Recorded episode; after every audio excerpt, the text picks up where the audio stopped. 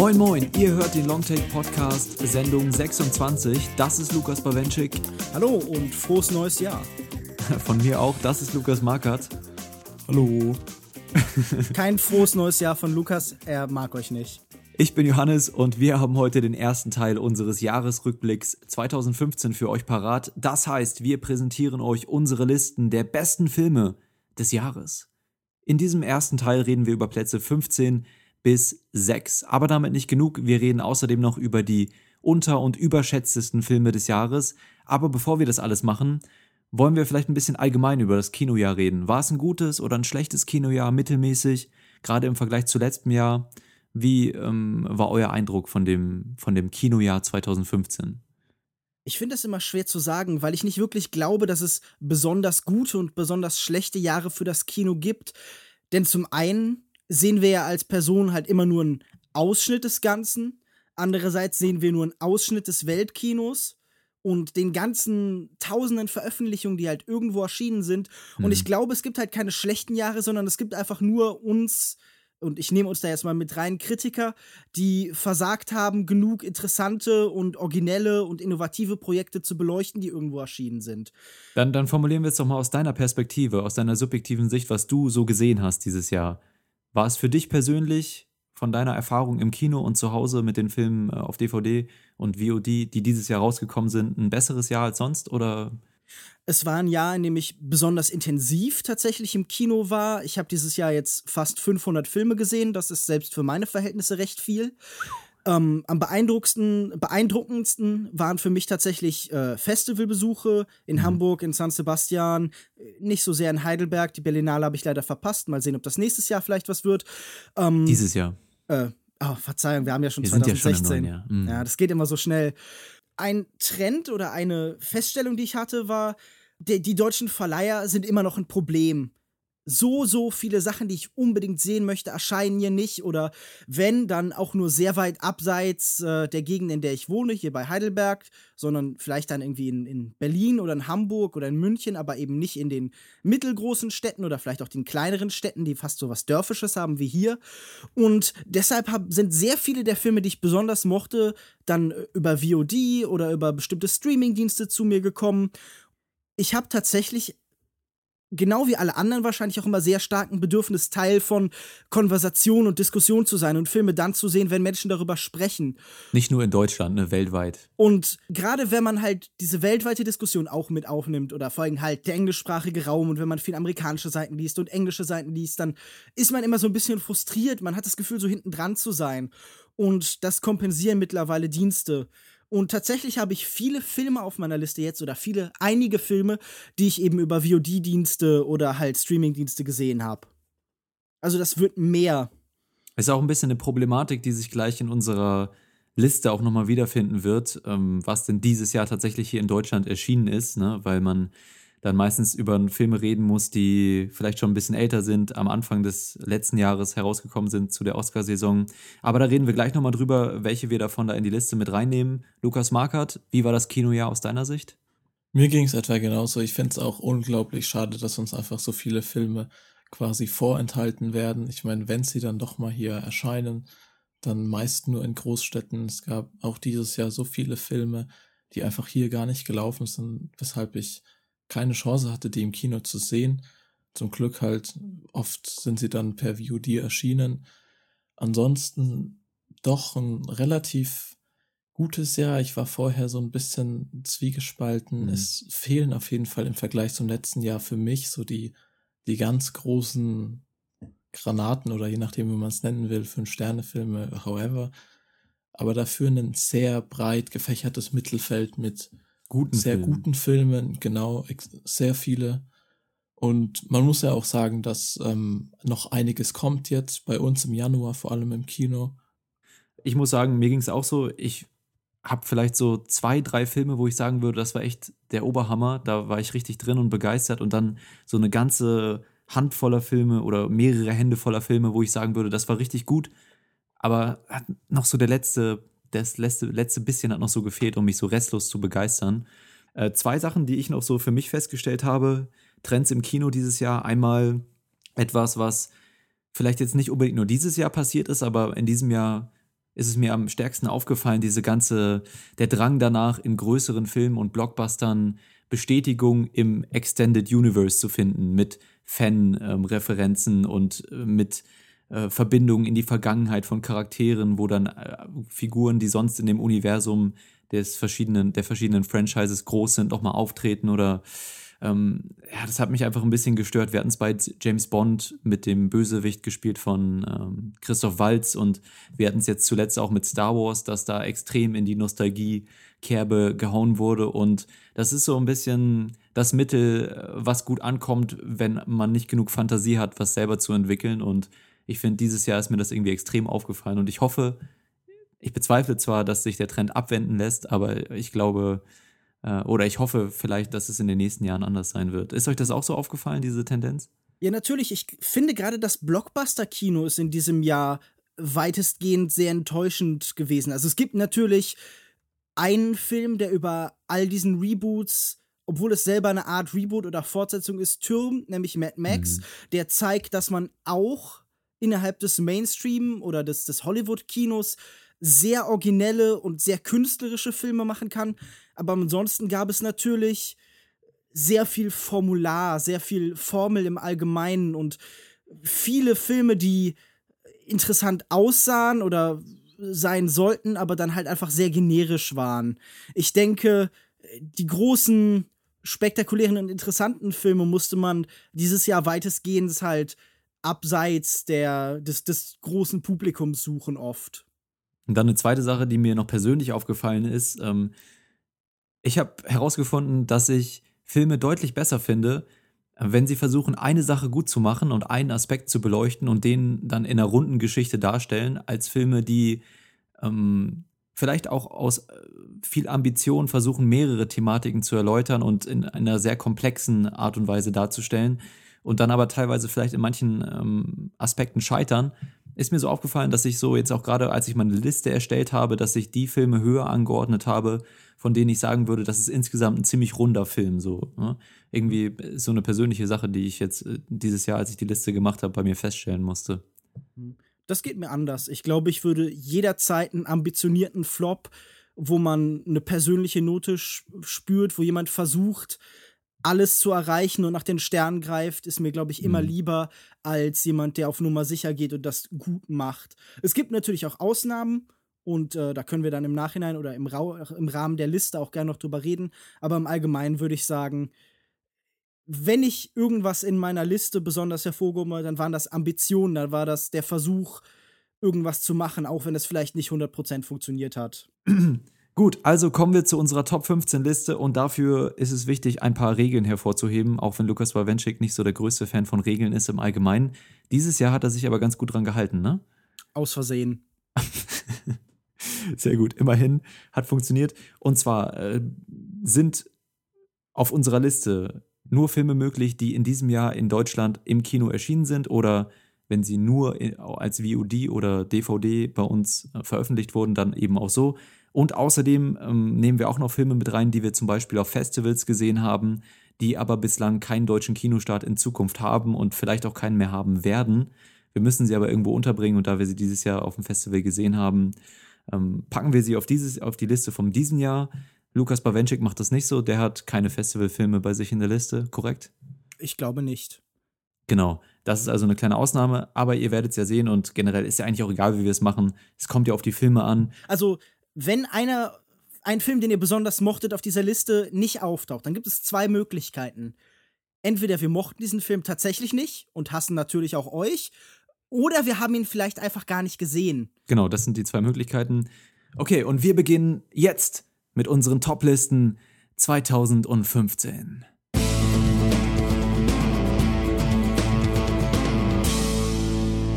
Wir haben eine Reihenfolge hier bestimmt und zwar beginne ich mit meiner Top 15, dann kommt Lukas Markert und danach Lukas Bawenschik als krönender Abschluss. Und wir gehen immer Reihe um. Und ich muss sagen, der 15. Platz war in meiner Liste sehr umkämpft, sehr stark umkämpft. Ich hatte da drei, vier Anwärter, für die ich mich hätte entscheiden können, aber letztendlich habe ich mich dafür entschieden, die eben genannte Erkenntnis zu bestätigen und mich für den Film zu entscheiden, der aus meiner Sicht am rundesten war. Und das war Ex Machina von Alex Garland, weil der Film wohl eine der schwierigsten wissenschaftlichen oder philosophischen Fragen angeht, die es überhaupt gibt, nämlich was ist der Mensch oder was ist menschlich? Und dieses Thema einerseits sehr offen, aber andererseits sehr stringent diskutiert und sich dabei selten irgendwie in Komplexität verliert und den Inhalt mh, mm, auch formal mit interessanten Einstellungen begleitet, die einem im Kopf bleiben. Und der Film hadert hin und wieder vielleicht ein wenig mit den Plotmechaniken, aber wen interessiert das? Also wer erinnert sich bitte noch daran? Deswegen, was im Kopf bleibt, sind die bizarren Bilder, die Charaktere von Oscar Isaac und äh, Alicia, Alicia Vikander heißt sie, ne? Alicia Vikander. Vikander, okay. Mm, die das auch sehr gut macht und die Dialoge, die mit so einer grotesken Mischung aus Witz und Ernsthaftigkeit und so ein bisschen Gottkomplex angehaucht sind und einerseits irgendwie unterhalten und auf der anderen Seite zum Nachdenken anregen. Und obwohl ich zugeben muss, dass ich mich mh, mm, mit der offenen Thematisierung dieser philosophischen Fragen zuerst so ein bisschen hatte ich so meine Probleme mit, aber nach und nach ist mir dann aufgefallen, dass der Film damit eben nicht nur versucht, die Frage nach dem Menschsein zu diskutieren, sondern eben auch den Narzissmus oder die egozentrische Natur des Menschen offenzulegen durch diese Fragen. Um, und wenn der Film am Ende dann genau in diese Richtung geht und einen Abschluss findet, der oder den ich als so ein bisschen eine brutalere und dunklere Version des Endes von Her dem einem der besten Filme des letzten Jahres beschreiben würde, dann ist es einfach ein toller Film und ein runder Film und mein Platz 15, Ex Machina. Kann ich absolut nachvollziehen. Hat mir auch sehr, sehr gut gefallen. Hat meine Liste, glaube ich, knapp verfehlt. Ah, siehst du, dann ist es so gut, dass er bei mir drauf mir ist. Mir gefallen auch die zwei zentralen Performances. Aber eine Darstellerin die eigentlich selten erwähnt worden ist in diesem Film und eine Figur, die mir doch eigentlich wichtiger erschien, als sie in der Kritik oft gemacht wurde, war die von äh, Sonoya Mitsuno, die ähm, die Haushälterin Kyoko gespielt hat, die für mhm. mich doch eine bedeutsamere Rolle in dieser Handlung spielt, als sie oft zugeschrieben worden ist. Also ich glaube auch über ja, die, die, wie Männer- und Frauenrollen konstituiert werden, hat dieser Film viel zu erzählen. Und gerade wie in dieser neuen Tech-Industrie, wie im Silicon Valley in dieser Hinsicht gearbeitet wird, darauf wirft der Film interessantes Schlaglicht. Und der Soundtrack ist cool. Und ja. eigentlich alle Performances. Also guter Film. Okay, mein Platz 15, Lukas Markert. Ja, ich hebe heb mir meinen Kommentar zu Ex Machina noch ein bisschen auf. Ach so, mm, okay. Und gehe deswegen jetzt zu meinem Platz 15 und zwar Bone Tomahawk ein Film, den wohl nicht so viele auf ihrer Liste haben, der auch ziemlich aus dem Nichts kam. Ich hatte vorher kaum was darüber gehört. Und auch ein Film, der mich beim Sehen, also direkt danach, gar nicht so aus den Socken gehaut hatte. Ich glaube, ich habe ihm irgendwie bei Letterbox 3,5 Sterne oder so gegeben. Aber jetzt, wo ich das Jahr so hab Revue passieren lassen, ist er doch irgendwie hängen geblieben. So ein Film, der dann doch im Kopf blieb. Und das ist auch für mich so ein, immer so ein Qualitätsmerkmal weshalb ich ihm jetzt zumindest den letzten Platz in meiner Liste doch irgendwie ermöglichen wollte. Das Ganze ist ein Western, der sich aber gar nicht wie ein Western anfühlt. Es ist ein Film, der sehr von mhm. seiner Stimmung, seiner Atmosphäre lebt, gleichzeitig aber auch ein bisschen sperrig daherkommt und auch allgemein wohl ein ziemliches Gegenteil zum heutigen geradlinigen Action oder schnell geschnittenen Horrorkino ist, denn er ist gerade in den ersten zwei Dritteln sehr langsam, er hat ein sehr langsames Erzähltempo. Aber das ist überhaupt kein Problem, weil er hat, er fesselt einen einfach mit, und fasziniert einen. Ich, wenn ich jetzt einen Vergleich ziehen müsste, weiß nicht, ob ihr den kennt, Ravenous von 99 mit Guy Pierce, nur ein bisschen ohne den überspitzten Humor. Okay, nee, kenne ich nicht. Okay. Nee, leider nicht.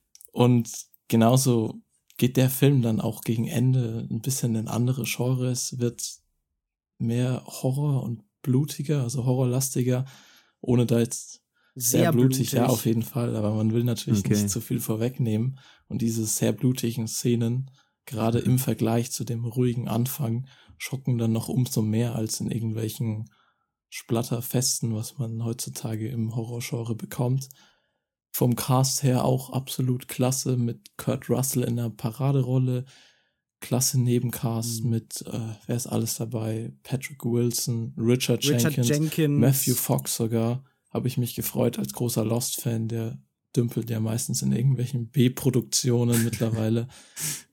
Hat hier auch eine tolle Performance. Großer Lost-Fan, was ist ja, das? Ja, also bitte, die beste Serie, die je gedreht wurde.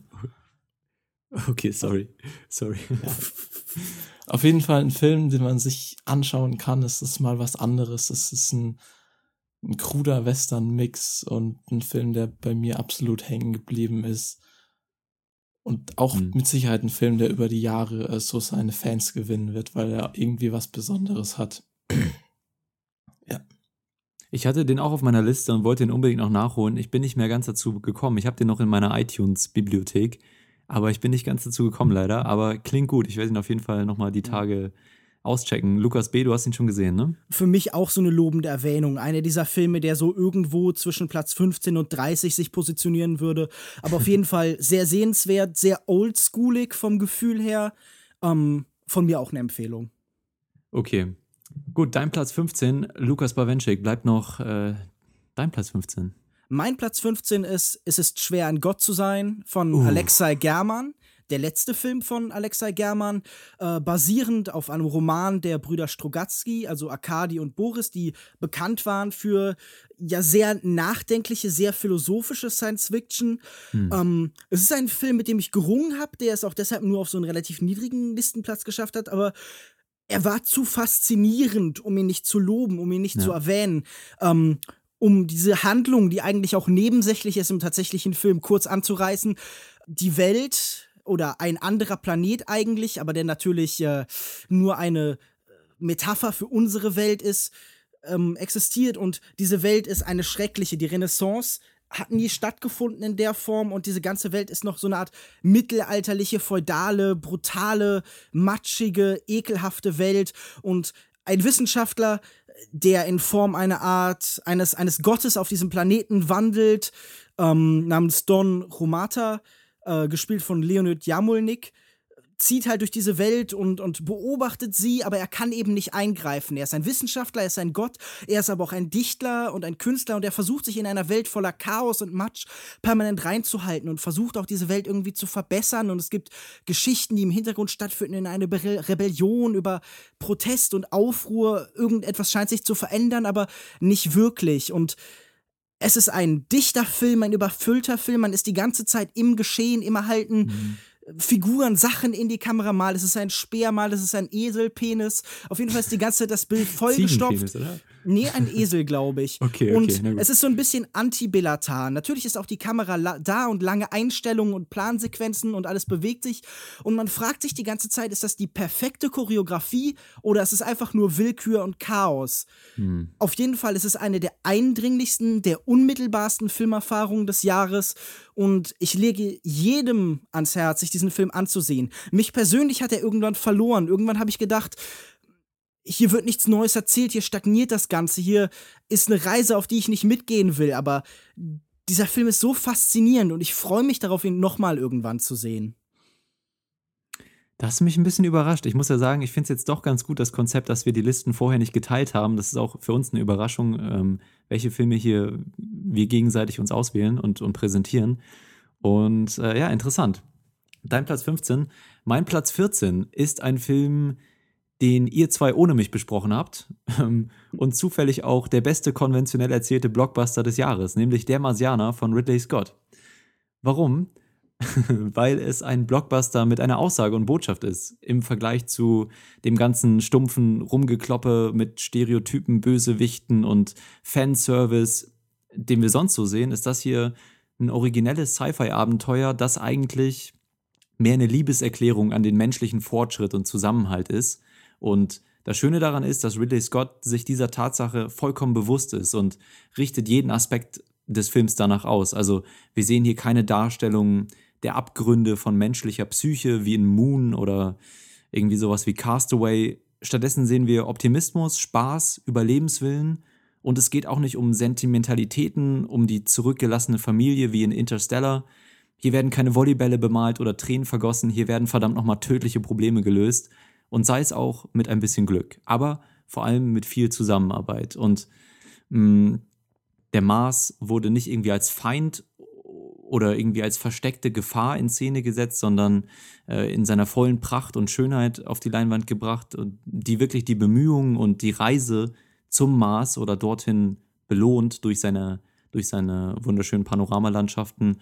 Ridley Scott und sein Kameramann Darius Wolski ähm, finden hier wieder auch so einen digitalen Stil oder so einen modernen Look für die Bilder, den ich ganz interessant finde und der einen Film über Fortschritt eben ganz gut unterstützt. Und ähm, ja, der Soundtrack ist fröhlich und motivierend und, und ähm, das Drehbuch erkennt auch die Essenz dieser Geschichte, die sich da ähm, im Buch manchmal so ein bisschen hinter der Wissenschaftlichkeit versteckt. Ähm, Drew Goddard, der das Drehbuch geschrieben hat, kürzt hier die Geschichte auf zweieinhalb Stunden, die im Flug vergehen, finde ich. Und äh, manch einer mag irgendwie kritisieren, dass man nie auch nur ansatzweise um das ähm, Schicksal von, von Mark Watney bangt, aber ich glaube, darum geht es auch gar nicht, weil im Buch erzählt uns Mark Watney diese Geschichte eben in Tagebucheinträgen, die logischerweise nach den geschehenen Ereignissen verfasst wurden. Und wir wissen also stets, welches Ende die Geschichte nehmen wird. Und dieser Film macht es genauso und soll uns eben nicht im Zweifel lassen, sondern soll uns Mut machen und motivieren, eine fortschrittliche und zusammenarbeitende Menschheit zu sein. Und ich finde, das macht der Film sehr gut. Und deswegen mein Platz 14, ein Blockbuster mit einer Botschaft. Wie habt ihr den besprochen, als ihr den für den Podcast ähm, bewertet habt? Ich denke auch ganz gut. Mir persönlich äh, macht er diese Sachen, die du beschreibst, fast so ein bisschen zu gut. Er ist für mich zu fröhlich und zu seicht und zu glücklich mit dem, was er tut und dann im Endeffekt leider auch ein bisschen belanglos. Also für mich ist das so ein typischer Crowdpleaser, ein Film, der es allen recht machen will und es wahrscheinlich auch sehr vielen recht macht, aber darüber hinaus einfach wenig Ambitionen hat. Das ist wahrscheinlich die Trennlinie, die man bei uns zwischen genau, uns beiden in der Liste jetzt auch weiterhin sehen wird. Moment, dass ich keine Ambitionen habe. so wollte ich es nicht formulieren, aber wenn der Stiefel passt. Nein, ich sag ja nur, das, das war eben genau das Beispiel, was du jetzt auch nochmal ähm, angesprochen hast, weil, weil ich denke einfach, dass der Film sich dieser, dieser ganzen Prämisse und das, dem, was er sagen will, sehr bewusst ist und wirklich jeden Aspekt daran, danach ausrichtet und das eben halt insgesamt alles sehr rund rüberbringt. So. Und deswegen ähm, hat das auf meine Liste geschafft. Gut, mein Platz 14, äh, Lukas Markert, dein Platz 14, auch der Marsianer? Nee, aber auch Ex Machina, den wir ja gerade schon gehört oh. haben.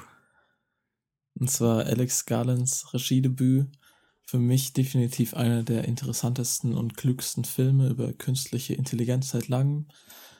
Tolles Kammerspiel, wirklich spannend umgesetzt und auch ähm, audiovisuell klasse, toller Soundtrack. Die Bilder, allein schon, wie sie am Anfang über das Anwesen fliegen, war einfach toll anzusehen. Ein klasse mhm. Film. Ich meine, ihr habt ja gerade schon drüber gesprochen, deswegen will ich jetzt nicht mehr zu viel drüber verlieren ist mit Sicherheit auch einer der größeren Filme des Jahres, also der größeren, kleineren Filme. Deswegen brauchen wir die Story jetzt nicht weiter erläutern. Aber sollte man sich auf jeden Fall anschauen, toller Film. Ich glaube auch, dass es wirklich so ein Film war, der so ein bisschen im Blockbuster-Gewand dahergekommen ist, ne, mit so äh, künstlicher Intelligenz und Sci-Fi-Prämisse und dementsprechend auch von einem anderen Publikum auch gesehen wurde, obwohl es eigentlich halt ein Kammerspiel ist, ne? Das ist eigentlich ganz interessant an dem Film, finde ich. Ich habe den tatsächlich auch ähm, mit mehreren jungen Herrschaften im Kino gesehen. Also aus meiner Sicht sogar noch junge das Herrschaften. Das klingt, als hättest du eine Kindergartengruppe mitgenommen. nee, aber ähm, deswegen, also der Film hat auf jeden Fall auch Zuschauer bekommen, die, glaube ich, ein normales Kammerspiel nicht erreichen würde. Gut, Ex Machina haben wir schon besprochen. Lukas okay. Pawenschik. Mein Platz Nummer 14 ist Sion Sonos Tokyo Tribe. Ich persönlich bin riesiger Fans von Filmmusicals. Und ähm, in dieses Jahr, das Jahr 2015, scheint so ein bisschen das Jahr des Rap-Musicals gewesen zu sein oder äh, wie ich es liebevoll nenne, des Rapsicals. Während auf dem Broadway äh, Lin-Manuel Mirandas wundervolles Hamilton gelaufen ist, irgendwie wahrscheinlich das genialste, was in Musical-Form seit Jahrzehnten rausgekommen ist, hat dieses wunderbare, irrsinnige Spektakel von einem Film eben ja in Deutschland nur leider einige wenige Kinos erreicht. Es ist die Geschichte von Gangkonflikten in Tokio und ich finde, es ist ein für Sion Sono sehr typischer Film. Wenn man möchte, dann kann man einfach Spektakel sehen. Wenn man möchte, kann man sogar hohles Spektakel sehen. Alle Meilen lang wird halt eben der ganze Text gerappt und es besteht Chaos und lange Kamerafahrten durch die Gegend und Schnitte werden durch Nadel-Scratches irgendwie getrennt und überall passiert was und es ist ein Film, den man einfach durch seine visuelle Opponenz genießen kann. Aber gleichzeitig ist es eben dann auch darunter verborgen eine Auseinandersetzung mit der politischen Landschaft in Japan, mit der Männerdominanz, die dort herrscht, mit den absurden Ritualen und mit dem Einfluss von mafiösen oder Yakuza-Strukturen. Und ähm, es ist ein Film, der mir einfach unfassbar Spaß gemacht hat, der mich mitgerissen hat, äh, wo ich am Endeffekt dachte, solche Filme möchte ich mehr haben, die einfach bunt und chaotisch und überladen und sowas sind. davon wünsche ich mir einfach mehr Sachen, die, was, die sich was trauen und die ausbrechen aus jeglichem klassischen Korsett, das wir haben. Und es war leider eines der wenigen Musicals in diesem Jahr. Ich wünsche mir viel mehr Musicals im Kino. Ich habe ihn gesehen und es war einer der Filme, die in meiner engeren Auswahl für meine Top 15 waren. Genauso wie auch Tag von Shion Sono. Und beide sind dann am Ende leider knapp rausgefallen. Okay. Sind wir jetzt bei Platz 13? Mhm. Oh, okay. Der bringt bekanntermaßen Unglück. Ist das so? Nein. Dann, dann ist es kein gutes Zeichen für die Liebe zwischen Kate Blanchett und Rooney Mara, denn mein Platz 13 ist Carol. Wir haben den Film in der letzten Episode besprochen. Viel bleibt mir also nicht mehr zu sagen. Und ich bin sicher, wir werden zu einem späteren Zeitpunkt in diesen zwei Episoden auch nochmal über den Film reden. Äh, Im Zuge eurer besten Liste. Vermute ich mal. Mal sehen. Dieser Film, ähm, vielleicht nur kurz, ich finde, der Film präsentiert eine handwerkliche Harmonie, wie man sie selten sieht. Er erzählt eine feine, elegante Liebesgeschichte, wie man sie selten sieht, in einem Format, das man nur noch selten sieht. Es ist einfach ein selten wundervoller Film. Und der Grund, warum er nicht noch weiter oben auf meiner Liste steht, ist, dass ich auch von ihm nur selten wirklich berührt wurde. Das macht irgendwie Sinn im Angesicht der, des introvertierten Tons des Films, aber ein Film über Liebe muss auch ein Film sein, der Emotionen vermittelt und die sind bei mir nicht ganz so stark angekommen, wie ich es mir gewünscht hätte. Deswegen nur in Anführungszeichen Platz 13 für den ansonsten wundervollen Carol. Und das war's auch schon zu meinem Platz 13. Hm. Wir reden bestimmt nochmal drüber, oder? Sehr schöner Film. Dann mache ich weiter mit meinem Platz 13. Und zwar ist das äh, White God oder Underdog von Cornel Mundrutschko wie auch immer. Ich glaube, nächstes Jahr packe ich mir nur deutsche Filme oder Hollywood-Filme auf die Liste, deren Regisseur man auch aussprechen kann. Ja. Zum Thema des Films, falls ihr nicht kennt, ist es, wenn man es ganz plump sagt, wohl ein Hunde-Thriller. Es geht um Lilly, eine Hauptperson, ein 13-jähriges Mädchen, was zu ihrem Vater ziehen muss mit ihrem geliebten Hund weil ich glaube, ihre Mutter fährt in den Urlaub mit ihrem neuen Freund und der Vater ist überhaupt kein Freund des Hundes und gibt ihn dann in ein Tierheim und in dem Tierheim zettelt der Hund, Hagen heißt der Hund, mehr oder weniger eine Revolution an. Hört sich alles etwas schräg jetzt an, aber ist auf jeden Fall in meinen Augen ein sehr bemerkenswertes Konzept, was auch richtig aufging für mich. Und äh, ja, Hunde, Hunde, man hört es schon das ist ganz klar die große Stärke des Films. Also alle Szenen, in denen Hunde vorkommen, haben mich wirklich beeindruckt, selbst wenn es nur zwei Hunde waren, die irgendwie eine kleine Verfolgungsjagd durch die Stadt sich liefern, war es mitreißend. Und dann gibt es natürlich noch diese Massenszenen, die einfach atemberaubend waren und mir lange in Erinnerung blieben. Was ich aber auch, obwohl mir der Film gut gefallen hat, zugeben muss, ist, dass äh, die Geschichte um Lily und ihren Vater nicht so berauschend war, weil die Figuren einfach nicht so gut ausgearbeitet waren und der Film vielleicht auch ähm, ein bisschen zu viel wollte. Also es wird ein bisschen probiert, hier alles unter einem Hut zu bekommen, sei es die, die Gesellschaftskritik und die Kritik an der politischen Situation in Ungarn, gepaart mit dieser Coming-of-Age-Story von Lilly und dann natürlich die Geschichte der Hunde. Das ist alles etwas viel, aber trotzdem hat mir der Film einfach durch sein Konzept gefallen. Es ist ein ungewöhnlicher Film, was man so nicht alle Tage sieht. Die Szenen mit den Hunden waren einfach klasse, weil man hier wirklich echte Hunde benutzt hat, trainierte Hunde. Ich weiß gar nicht, wie sie das genau gemacht haben, dass sie das so gut hinbekommen haben. Mit viel Leckerlis. Kein CGI. Ja, wahrscheinlich. Und auch ein Film, der mich als Hundebesitzer persönlich wirklich gepackt hat. Wenn, da gibt es einige Szenen, die dann doch sehr hart sind, je nachdem, wie man sich dazu äh, sieht. Ich meine, es gibt ja auch manche Leute, denen ist sowas dann egal. Aber auch visuell sehr ansprechend und für mich wirklich ein toller Film. White God auf der 13. Tatsächlich ist der ganze Film für mich auch eine der lobenswerten Erwähnungen, der Honorable Mentions, die ich am Ende vielleicht halt noch irgendwie formuliert hatte. Ich mochte diesen Film auch sehr gern. Ich mochte seine visuelle Opulenz. Ich sehe genau diese Trennung, die Lukas formuliert hat, nämlich, dass der menschliche Teil weniger interessant ist und der der Hunde dafür aufregender aber dieser Film hat einfach brillante Bilder. Dieser Film weiß mitzureißen an manchen Stellen. Er funktioniert als politische Parabel in all seiner Direktheit. Ich, ich glaube, dass es kein subtiler Film ist, aber manchmal muss man auf Subtilität auch einfach scheißen. Ich war nicht der große Fan von dem Film, aber ich muss zustimmen, dass mir die ganzen Hundeszenen und Choreografien sehr gut gefallen haben und einige äh, Bilder in dem Film, gerade die, die Anfangssequenz und die dann später zum Ende auch nochmal hin auftritt, ähm, schon sehr imposant waren und ähm, definitiv ein Film, den ich jetzt nicht, äh, bei dem ich das nicht nachvollziehen könnte, dass du ihn auf deiner Liste hast. Sehr gut, dann äh, haben wir noch einen Platz 13. Mein Platz Nummer 13 ist Peter Stricklands Duke of Burgundy. Ich bin spätestens seit Barbarian Soundstage ein Riesenfan von dem Briten Peter Strickland, der sehr schöne Filme macht. Filme von einer sehr oldschooligen oder sagen wir es eher fürs Kino in der heutigen Form fast schon archaischen Textur, die permanent so ein bisschen an den Rändern auszufasern scheinen, die immer so ein bisschen diese Giallo-Ästhetik mit aufnehmen, die aber die Stimmung von David Lynch auch so ein bisschen evozieren. Es ist ein Film mit grandioser Kameraarbeit, mit grandiosem Soundtrack. Ich könnte noch kurz die Geschichte nacherzählen. Äh, es ist die Geschichte eines lesbischen Paars, das eine SM-Beziehung führt, nämlich äh, die junge Evelyn und die ähm, sehr strikte Schmetterlingsforscherin Cynthia. Die ganzen sind leben in so einer Art ritualisiertem Alltag, in dem eben Cynthia permanent Evelyn erniedrigt und die Aufgaben kalt und sie sehr kaltherzig eigentlich behandelt, aber tatsächlich ist die Be diese Beziehung und diese Machtverhältnisse in dieser Beziehung doch andersherum. Es ist ein Film in einer Welt, die scheinbar keinen einzigen Mann enthalten zu scheint. Es ist ein Film, in der in einer Vorlesung tatsächlich auch irgendwie Schaufensterpuppen sitzen. Es ist ein Film, der in seinem Vorspann erwähnt, wer das Parfum für den Film zur Verfügung gestellt hat, was ja auf der Leinwand nicht unmittelbar zu spüren sein sollte, aber wenn man genau hinriecht, dann kann man das schon merken. Es ist ein wirklich wundervoller Film.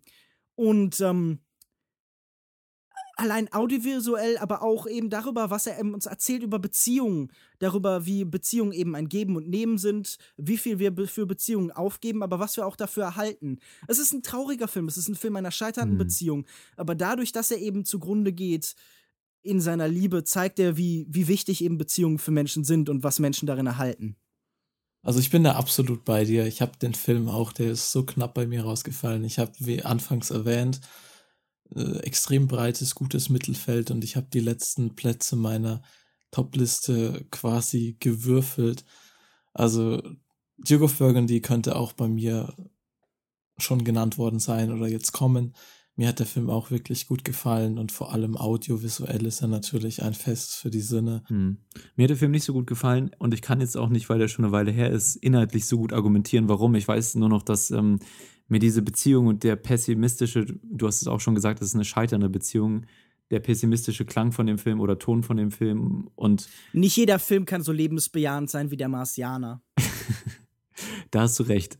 Insgesamt hat mich die Beziehung der beiden auch nicht wirklich überzeugt. Ich, das Thema dieses Geben und Nehmens habe ich schon wahrgenommen, aber für mich war diese Beziehung einfach so fern von irgendwelcher Realität und natürlich die Chemie, die du ansprichst, die, die du ja teilweise auch durch das ich habe keine Chemie angesprochen, aber. Okay. Doch, doch, du hast, du hast die Chemie zwischen den beiden angesprochen, oder nicht? Und ich dachte, dass, dass deswegen auch die Referenz zum Parfüm, das ja durchaus auch auf der Haut eine Chemie entwickelt.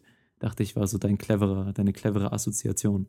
Gefällt mir, habe ich nicht so formuliert, aber lasse ich gelten. Na gut. Die ist für mich auf jeden Fall nicht so rübergekommen, um es nochmal zu sagen. Da hat das Parfüm, glaube ich, nicht so viel geholfen. Mhm.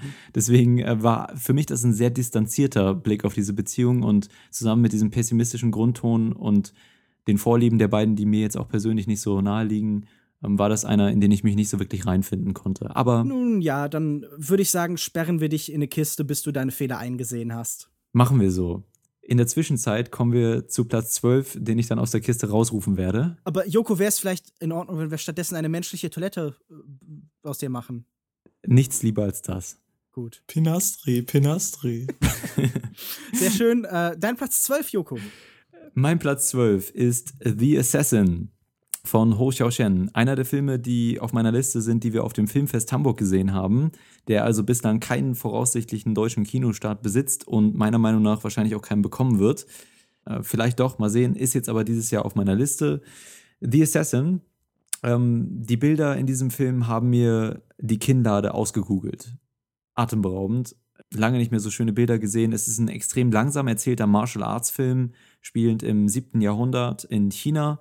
Und der Film unterstützt seine Geschichte über Schicksal, Bestimmung, Familie und äh, menschliche Auseinandersetzung äh, in verschiedenen Formen äh, mit sich selbst und mit anderen eben über eine formal extreme Eleganz und Präzision, die einen einfach umhaut. So. Und Tiefsinnigkeit ähm, trifft es, glaube ich, am besten. Also jede Einstellung im Film lässt den Zuschauer Zeit zu sinnieren über das, was er sieht und über die Thematiken im Film und vielleicht sogar so ein bisschen zu meditieren. Die seltenen, schnelleren und actiongeladenen Momente vom Kampf sind auf eine Art und Weise choreografiert und eingefangen, die die Essenz von Kampf als Form der, als Form von zwischenmenschlichen Austausch oder Kommunikation eben sehr stark betont und eine verbale Debatte reduziert auf das Wesentliche. Und das hat mir sehr gut gefallen. Und darüber hinaus strotzen die ganzen Sets und Kostüme und die ganzen Bilder von Landschaften nur so vor Liebe für die Kultur und die Natur in, in China. Und ähm, das sieht man dem Film sehr stark an. Und ich war einfach begeistert von den Bildern und in Trance. Und deswegen The Assassin mein Platz 12. Deswegen, falls der dann doch wieder meiner Erwartung hier irgendwann mal im Kino rauskommt, weil das auch wirklich ein Film ist, den man im Kino sehen sollte. Geht ihn schauen. Es ist wirklich ein atemberaubend schöner Film und er ist nur nicht auf meiner Liste, weil ich ihn auf dem Festival gesehen habe und ich bekanntermaßen dieses Jahr keine Festivalfilme auf diese Liste gepackt habe. Aber natürlich wäre er in meiner Liste gelandet. Er sieht wirklich herausragend aus und allein wegen dieser Erfahrung, die Hushao Shen auf die Leinwand zaubert, muss man diesen Film sehen. Hast du vorhin gesagt, die Kinnlade ausgegoogelt? Ausgekugelt. Gekugelt, okay. Das war eine Übertreibung. Äh, Alles klar. Ja, Moment, aber eine Kinnlade hat doch gar kein Kugelgelenk. Kugelgelenk? Hat, es, hat eine Kinnlade kein eine Gelenk? Eine Kinnlade kann nicht ausgekugelt werden, du kannst sie ausrenken. Ausrenken, gut. Sie war auf jeden Fall häufiger mal unten. Nun gut. Nun gut. Für mich auf jeden Fall kein Film, der es in meine Liste geschafft hätte. Ich habe all die Schönheit dieser Bilder gesehen, aber ich habe sie leider zu keiner Sekunde gefühlt. Für hm. mich blieb das sehr oberflächlich. Na gut, wir haben den Film sonst auch in einer unserer Festival-Episoden besprochen. Ich weiß gerade nicht welche, aber da könnt ihr nochmal auf unserer Webseite oder im Feed nachgucken, wenn ihr dazu ein bisschen mehr Informationen haben möchtet oder Diskussionen. Okay, wer ist dran mit seinem Platz 12?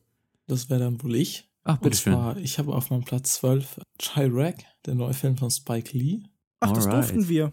Ich wusste es auch nicht. Ist der, hat er keinen deutschen Release nächstes Jahr, Herr Lukas Markert? Nee, mit Sicherheit nicht. Also Dieses Jahr ja, meine ich. Wann, wann kam denn das letzte Mal ein Spike Lee-Film bei uns raus? Oldboy. Ja, aber. Oldboy, ja. Einen, also vor zwei Jahren. Mainstreamig Blockbuster angelegter Spike Lee-Film. Naja, er ist ja auf jeden Fall per VOD, äh, VOD erschienen in 2015. Okay, ich guck mal, aber du kannst gerne schon mal weiterreden ähm, weil es ist ein Platz 12 und das ist vollkommen legitim. Es sind ja subjektive Listen. Wir ja, können alles machen, ist ja auch komplett wollen. egal. Scheiß genau. auf alle Regeln. Ja, mache ich jetzt auch. Es ist der neue Film von Spike Lee und wahrscheinlich auch ähm, sein bester Film seit mindestens zehn Jahren, nachdem er mit Oldboy beinahe seine Karriere zerschossen hätte. Der Film spielt in Chicago und beschäftigt sich dort so ein bisschen mit der Gang Violence. Also es gibt zwei so Banden, die sich gegenseitig bekriegen Schießerei stehen an den äh, Schießereien stehen an der Tagesordnung und irgendwann stirbt dann mal wieder ein unschuldiges Mädchen durch so einen Querschläger und die äh, Frauen der Gang Männer entschließen sich dann die Männer unter Sexentzug zu stellen, bis sie endlich Frieden schließen. Also das Ganze ist so ein bisschen eine moderne Adaption des äh, griechischen, ich weiß nicht, was es ist, ein Theaterstück oder eine Komödie Äh, Lysistrata heißt es, genauso wie die Hauptperson im Film. Und der Film hat es auf jeden Fall jetzt in meine Liste geschafft, weil er einfach super amüsant ist, wenn er auch vielleicht ein bisschen zu lang daherkommt. Die Stimmung wechsel wechselt sich super ab zwischen lustigen Szenen und dieser Angepisstheit im Film, die man einfach merkt. Also man, es kommt richtig rüber, dass das ein Thema ist hier, das Spike Lee auch selbst wütend macht. Diese ganze Gewalt in Chicago und auch alles mhm. ist eine relativ große Satire mit Kritik am Waffensystem der USA. Also hier wird wirklich, äh, ich denke nicht, dass der Film schafft, es irgendwie groß was zu ändern, aber allein vom Thema her ist es ein wichtiger Film. Die Dialoge im Film sind teilweise großartig, ist alles so ein bisschen im im, Im Versmaß, ist gereimt. Genau, genau, es wird gereimt, im Versmaß gehalten. Gerade so Samuel L. Jackson, der hm. immer so ein bisschen als Erzähler dazwischen kommt, hat wirklich tolle Dialoge. Und es war ein Film, der mich super unterhalten hat. Wie gesagt, gibt ihn jetzt auf Wort. Also ich würde diese Empfehlung auf jeden Fall unterstreichen. Es ist ein wirklich großartiger Film, er macht großen Spaß. Ich hätte mir stellenweise fast gewünscht, dass er diese Einstiegsart, nämlich dass er beginnt als so eine Art Musical auch weiter beibehält. Aber ähm, das kann man ihm verzeihen. Er ist sehr lustig, er ist sehr wütend, also er beginnt mit so einer großen Einblendung, this is an emergency, und man merkt diese Urgenz, die Spike Lee da formulieren möchte. Man merkt, dass äh, diese, dieser Bezug auf die ähm, Vergangenheit irgendwie clever eingesetzt wird. Diese ganze in Reimform gesprochene Art stört zu keiner Sekunde. Und äh, am meisten beeindruckt hat mich tatsächlich John Cusack, der seit langer Zeit mal wieder komplett aus sich rausgeht, sich verausgabt und uns eine Predigt hält als Publikum, bei der man wirklich am Ende fast sprachlos da sitzt was man im Kino natürlich immerhin ohnehin sein sollte. Aber auch zum Beispiel Nick Cannon oder Wesley Snipes oder Jennifer Hudson sind wirklich gut. Und ich habe den Film nur nicht in meiner Liste, weil ich nicht wusste, dass ich ihn in meine Liste packen darf. Technisch gesehen muss ich ja zugeben, dass er die Regeln erfüllt. Ne? Er hat noch keinen deutschen Release und er wurde 2015 in Amerika ähm, released, deswegen würde er die Regeln schon erfüllen. Deswegen, aber ich bin sicher, wir reden da vielleicht noch mal in einer, in einer künftigen Episode ähm, drüber, wenn der denn tatsächlich bei uns in die Kinos kommen sollte, was ich aber irgendwie schon vermute. Deswegen mh, hm, mal hm, sehen. Ich wäre da genauso skeptisch wie äh, Lukas. Ich denke, er wird irgendwann bei uns auf DVD und Blu-ray erhältlich sein. Wir können ihn ja trotzdem dann nochmal besprechen, wenn ihr wollt. Können wir machen. Dann dein Platz 12. Dein Platz 12. Mein persönlicher Platz 12 ist Queen of Earth von Alex Ross Perry. Eine wirklich schwarze, düstere, ätzende Komödie über zwei Freunde in den größtmöglichsten Anführungszeichen, die sich im tiefsten Inneren verachten und immer mehr hassen lernen. Die werden gespielt von Elizabeth Moth und Catherine Waterston, die wirklich fantastisch spielen als Catherine und Ginny, die so einen permanenten Verbalkonflikt gegeneinander führen, der aber gerade so unter der Oberfläche ist. Aber auch nonverbal, ne? Auch der nonverbal. auch viel nonverbal ist. Es ist ein herausragend gefilmter Film, der sehr nah an diese Figuren rangeht, der ihre Gesichter zu Landschaften macht, der schon am Anfang mit riesigen, verweinten, schwarz gefärbten Augen, die wie Abgründe sind, halt den Ton setzt ähm, er erinnert an die Filme von Roman Polanski, er erinnert an die Filme von Ingmar Bergmann, er erinnert aber auch eben an die Filme von Noah Baumbach zum Beispiel, aber eine bösere Version von diesen Sachen. Und es ist ein sehr klassisch gemachter Film, der erinnert an viele Sachen, wie die in den 70ern oder 60ern eben in Hollywood vielleicht noch gedreht worden wären oder in Schweden, aber tatsächlich ähm, jetzt eben in die Gegenwart geholt werden. Es ist ein wirklich toller Film, der gleichzeitig unangenehm und verstörend ist, aber auch sehr lustig und für mich auch tatsächlich einen der besten Soundtracks des Jahres hat. Queen of Earth. Äh, ja, ich fand den Film auch sehr, sehr interessant und gut. Er hat es nicht in meine Topliste geschafft, aber ähm, ich habe ihn in Erwägung gezogen. Wir haben ihn in Episode 18 besprochen, falls da jemand nochmal reinhören möchte. Und ich glaube, was mir besonders gut gefallen hat, war die Kameraarbeit, die äh, hier geleistet wird, wie die Architektur dieses Hauses benutzt wurde, um die, um den Status der Beziehung zwischen den beiden darzustellen, aber auch mhm. gleichzeitig die innere Gefühlswelt der beiden, vor allen Dingen von eben von, von Elizabeth Moss darzustellen und rüberzubringen und, und zu untermalen, wie da die äh, Objektive und, und die Architektur benutzt werden, wurden, um einzuengen oder äh, bestimmte Sachen mhm. zu rahmen, Das ich musste dabei tatsächlich mehrfach an Tsai Ming Liang denken und wie er eben seine Figuren, die so furchtbar einsam sind, immer wieder filmt. Bei mir ebenfalls ein Film, der ich hatte so eine Auswahl von ungefähr 20 Filmen für meine Top 15, der dann kurz vorher rausgefallen ist. Auch mich hat er sehr beeindruckt, wirklich hier quasi die filmgewordene Depression. Und Catherine Waterston fand ich toll. Mhm. So, so ein bisschen lieben gelernt dieses Jahr mit ihren Rollen in Inherent Voice und Steve Jobs und natürlich dann diesem Film. Und der Soundtrack klasse. Also Empfehlungen kann ich genauso unterschreiben. Kommen wir zu Platz 11. Und da habe ich einen Film, der genau wie der Marsianer, den wir jetzt hier die ganze Zeit referenzieren werden, ähm, ist auch dies ein Film über die Liebe zum Fortschritt.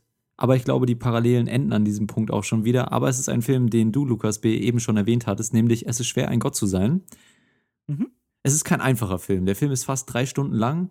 Der Plot und die politischen Machenschaften, ähm, die du auch vorhin schon so ein bisschen angesprochen hast, als du erzählt hast, worum der Film handelt, sind ziemlich schwer verständlich. Die Dialoge sind wirr, dazu russische Untertitel, auf die man aufpassen muss. Die Szenerien sind bizarr und grotesk und ekelhaft.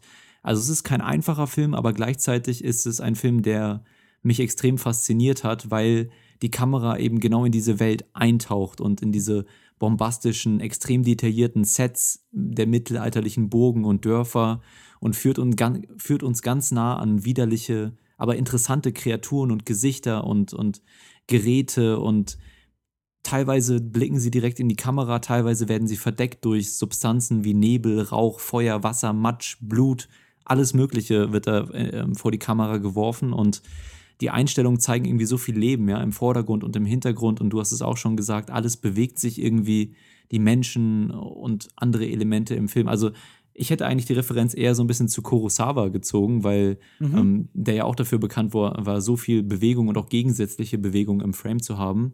Und ähm, das ist mir hier extrem aufgefallen. Und das Geniale an dem Film ist, dass er es durch genau eben diese Fremdartigkeit und durch diese abscheulichen Bilder schafft, uns einen Spiegel vors Gesicht zu halten. Es ist ein Film, der unsere Entwicklung als Menschheit auf eine extrem clevere Art in ein neues Licht stellt, indem er also das Gezeigte ist gleichzeitig ein Spiegelbild davon, was wir einmal waren, wo unsere Wurzeln liegen, wie weit wir bisher gekommen sind und gleichzeitig aber auch ein Spiegelbild davon, was wir immer noch sind, wenn wir uns nicht mehr weiterentwickeln und wie die Retrospektive auf unsere heutige Gesellschaft in tausend Jahren wirken wird, wenn wir uns nicht weiterentwickeln. Und diese Erkenntnis und das Erlebnis des Films mh, hm, sprengt einem irgendwie so ein bisschen den Verstand, wenn man das so realisiert und aber auf eine gute Art und Weise.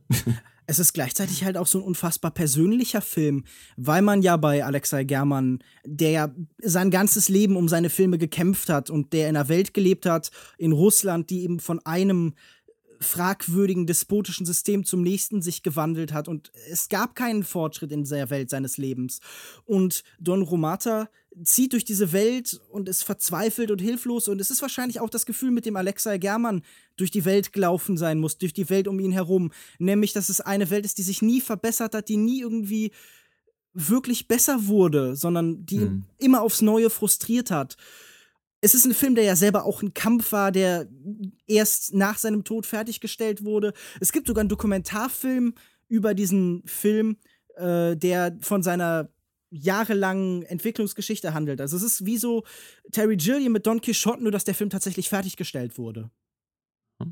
Übrigens, vielleicht das genaue Gegenteil von der Marsianer, weil der Marsianer diese ganze Entwicklung ja so sehr leichthändig vollzieht und dieser Film eben genau zeigt, dass Entwicklung, wenn sie überhaupt stattfindet, eben sehr zäh und frustrierend sein kann ne? und sehr langsam vonstatten geht. Insofern, um nochmal die Referenz zu dem großartigen Film von Ridley Scott zu ziehen.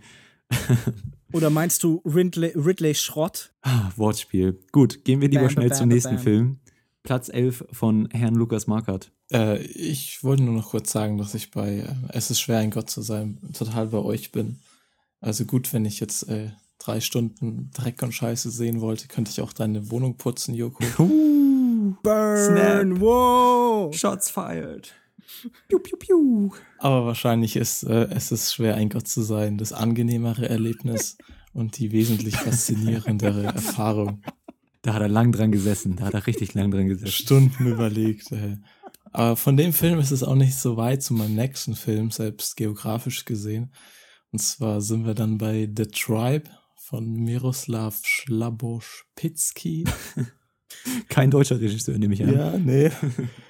ähm, es ist wohl auch ein kleinerer Film, deshalb sage ich einfach kurz, worum es geht. Und zwar gibt es den taubstummen Teenager Sergei, der hier auf dem Internat für taubstumme Schüler kommt und dort an eine Gruppe von Kriminellen gerät, die Drogenhandel und Prostitu Prostitution betreibt und sich auch dieser anschließt. Also das ist alles sehr hierarchisch aufgebaut, fast schon mit mafiösen Strukturen. Mehr braucht man eigentlich zur Story hier auch gar nicht mehr zu sagen. Es ist ein Film, der komplett in Gebärdensprache erzählt wird, ohne Übersetzung. Es gibt auch keine Untertitel oder so. Es gibt ein bisschen Filmmusik, weshalb man den Film wahrscheinlich auch nicht äh, komplett ohne Ton gezeigt hat. Aber größtenteils muss man sich hier einfach auf die Mimik und Gestik der Person verlassen. Wohin die nächste Szene führt, kann man meist nur schwer erahnen und man fühlt sich vermutlich genauso wie die Hauptperson ähm, einfach orientierungslos in dem Film. Das ist wahrscheinlich auch so ein bisschen das Gefühl, was der Regisseur hier bewirken wollte, dass man sich alleingelassen fühlt. Und es funktioniert auch wirklich. Also der Film ist ein, eine Tour de Force und ein höchst anstrengendes Erlebnis. Und nicht nur durch seine, seine Umsetzung, sondern auch durch seine Thematik wird er bestimmt viele Leute verschrecken, weil er ist teilweise ganz schön hart mit seiner rauen Atmosphäre. Gerade gegen Ende wird er selbst mir ein bisschen zu sadistisch, was der Film eigentlich gar nicht nötig gehabt hätte. Und dabei bist du Aber, doch einer der bekanntesten Sadisten des Landes. Ja, eben. Und selbst mir wird es zu viel. Also das mag schon was heißen. Mhm. Trotzdem ist es ein Film, der Spuren hinterlässt und im Gedächtnis bleibt. Es ist ein Film, der natürlich auch Kritik an der ukrainischen, am ukrainischen System zeichnen will. Sozialsystem, einer, ne? Ja. ja, mit einem, auch mit einer Sogwirkung, die dieser Film wirklich auslöst. Also man denkt, man geht daran und sieht einen Film ohne, ohne Ton. Es wird schlimm. Es ist natürlich auch anstrengend, aber der Film schafft es wirklich ein, ähm, ich glaube 132 Minuten oder so dauert der gespannt ähm, auf die Leinwand zu bannen. Und ein Film, den ihr euch auf jeden Fall anschauen solltet, wenn ihr vielleicht nicht gerade die zart beseitigsten seid, weil er ist nicht ganz ohne. Für mich wahrscheinlich einer der Feel-Bad-Filme des Jahres und eine absolute Empfehlung. Ich möchte dir ein bisschen widersprechen und das fällt mir jetzt auch besonders leicht, nachdem du mich eben so gedisst hast.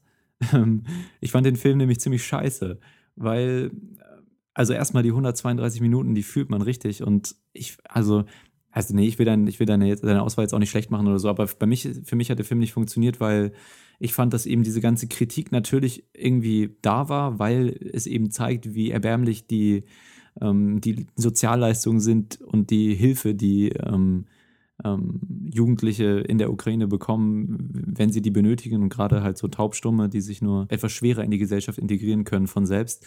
Natürlich ist es irgendwie da, aber ich finde, der Film hat so eine extreme und dann und dann und dann Struktur. Also er erzählt die Geschichte dieses Jungen und dieser ganzen Gang von, äh, von The Tribe eben, aber eigentlich wird nichts erzählt. Also ich finde, die charakterliche Entwicklung wird nicht vorangetrieben, bis dann am Ende die, dieser Turning Point kommt, den du auch schon als ein bisschen übertrieben vom, äh, ähm, be bewertet hast.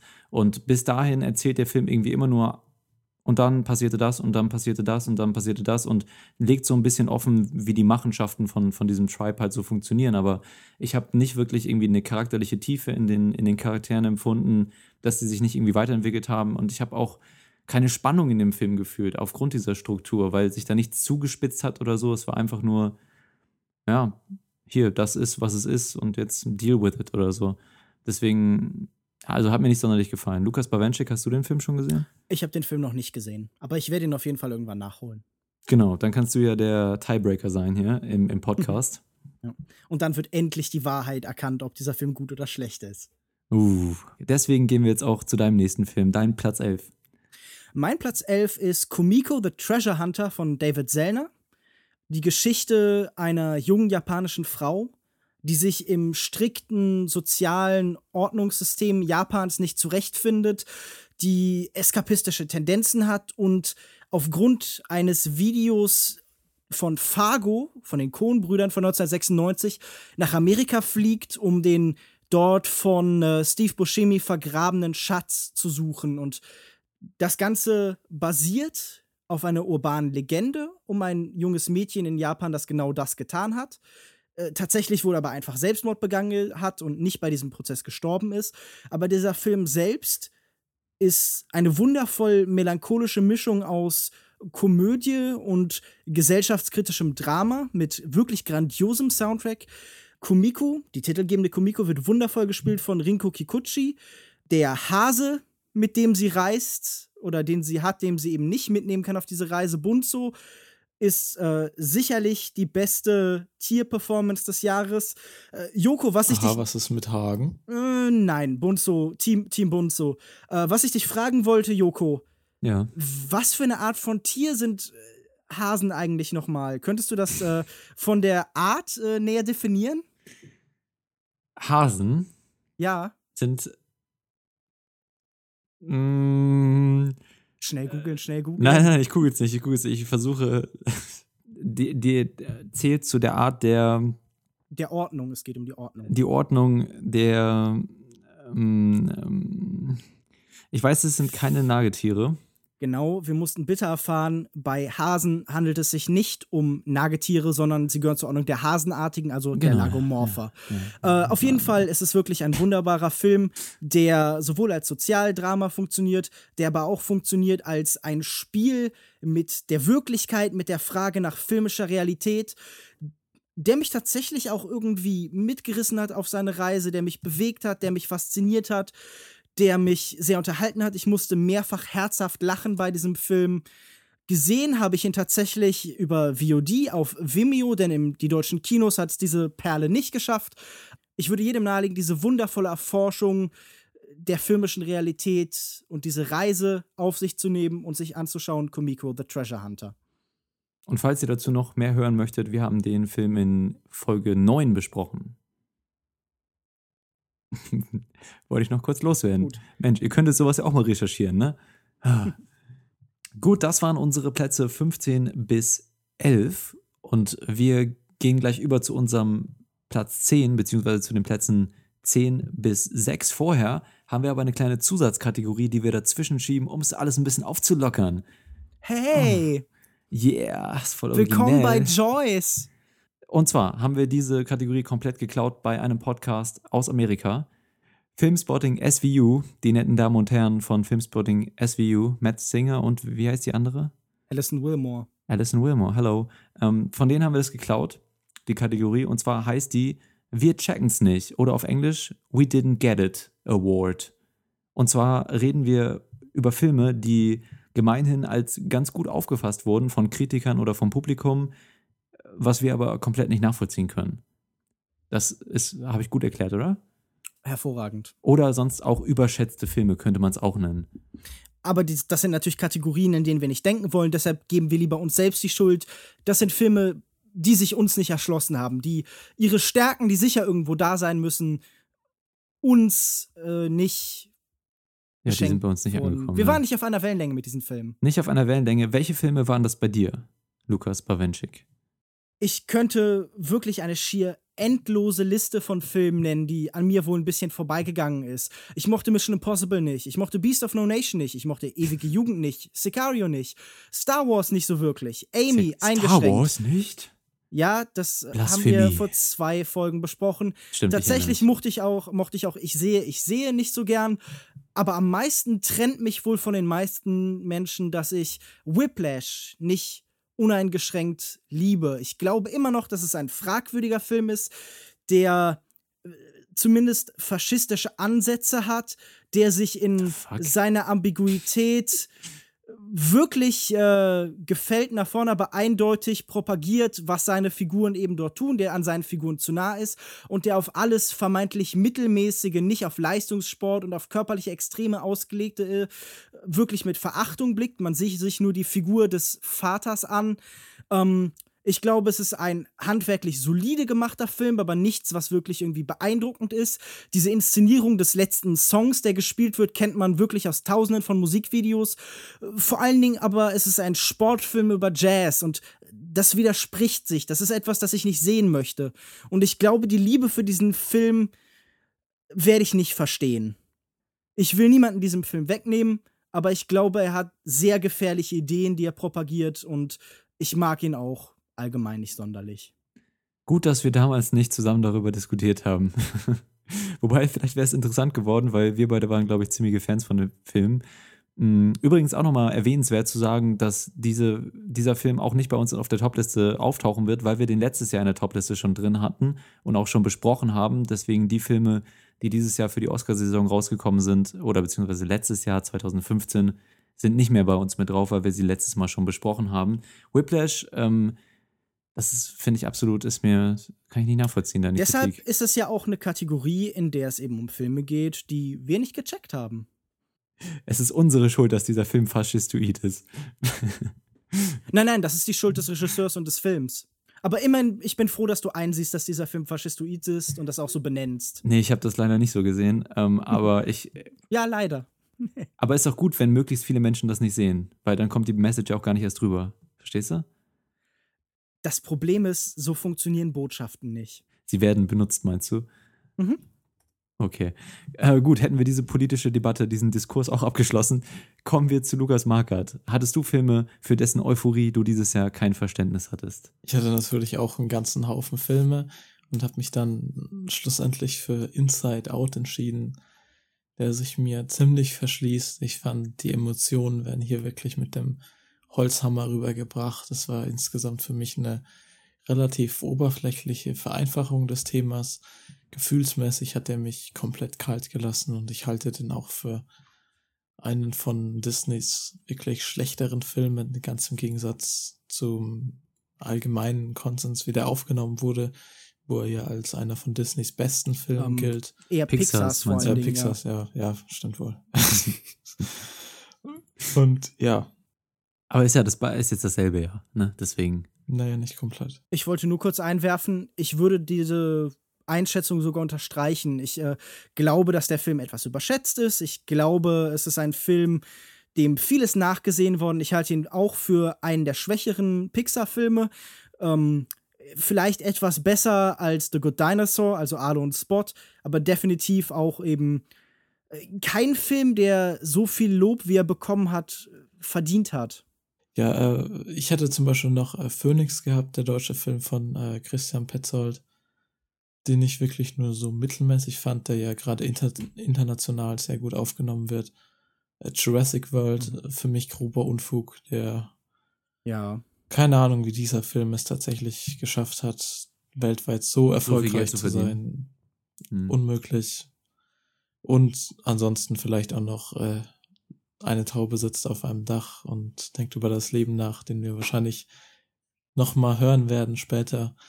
Ein Film, der für mich einfach nicht die richtige Wellenlänge gefunden hat. Ich glaube, es gibt kaum einen Regisseur, in den ich tatsächlich so viel Zeit investiert habe. Hat einfach nicht geklappt für mich. Hm. Okay, dann bleibe, bleibt noch meine Auswahl für die Wir checken's nicht Awards. Ganz vorne bei mir mit dabei ist Deepan, der Gewinner der Goldenen Palme dieses Jahr.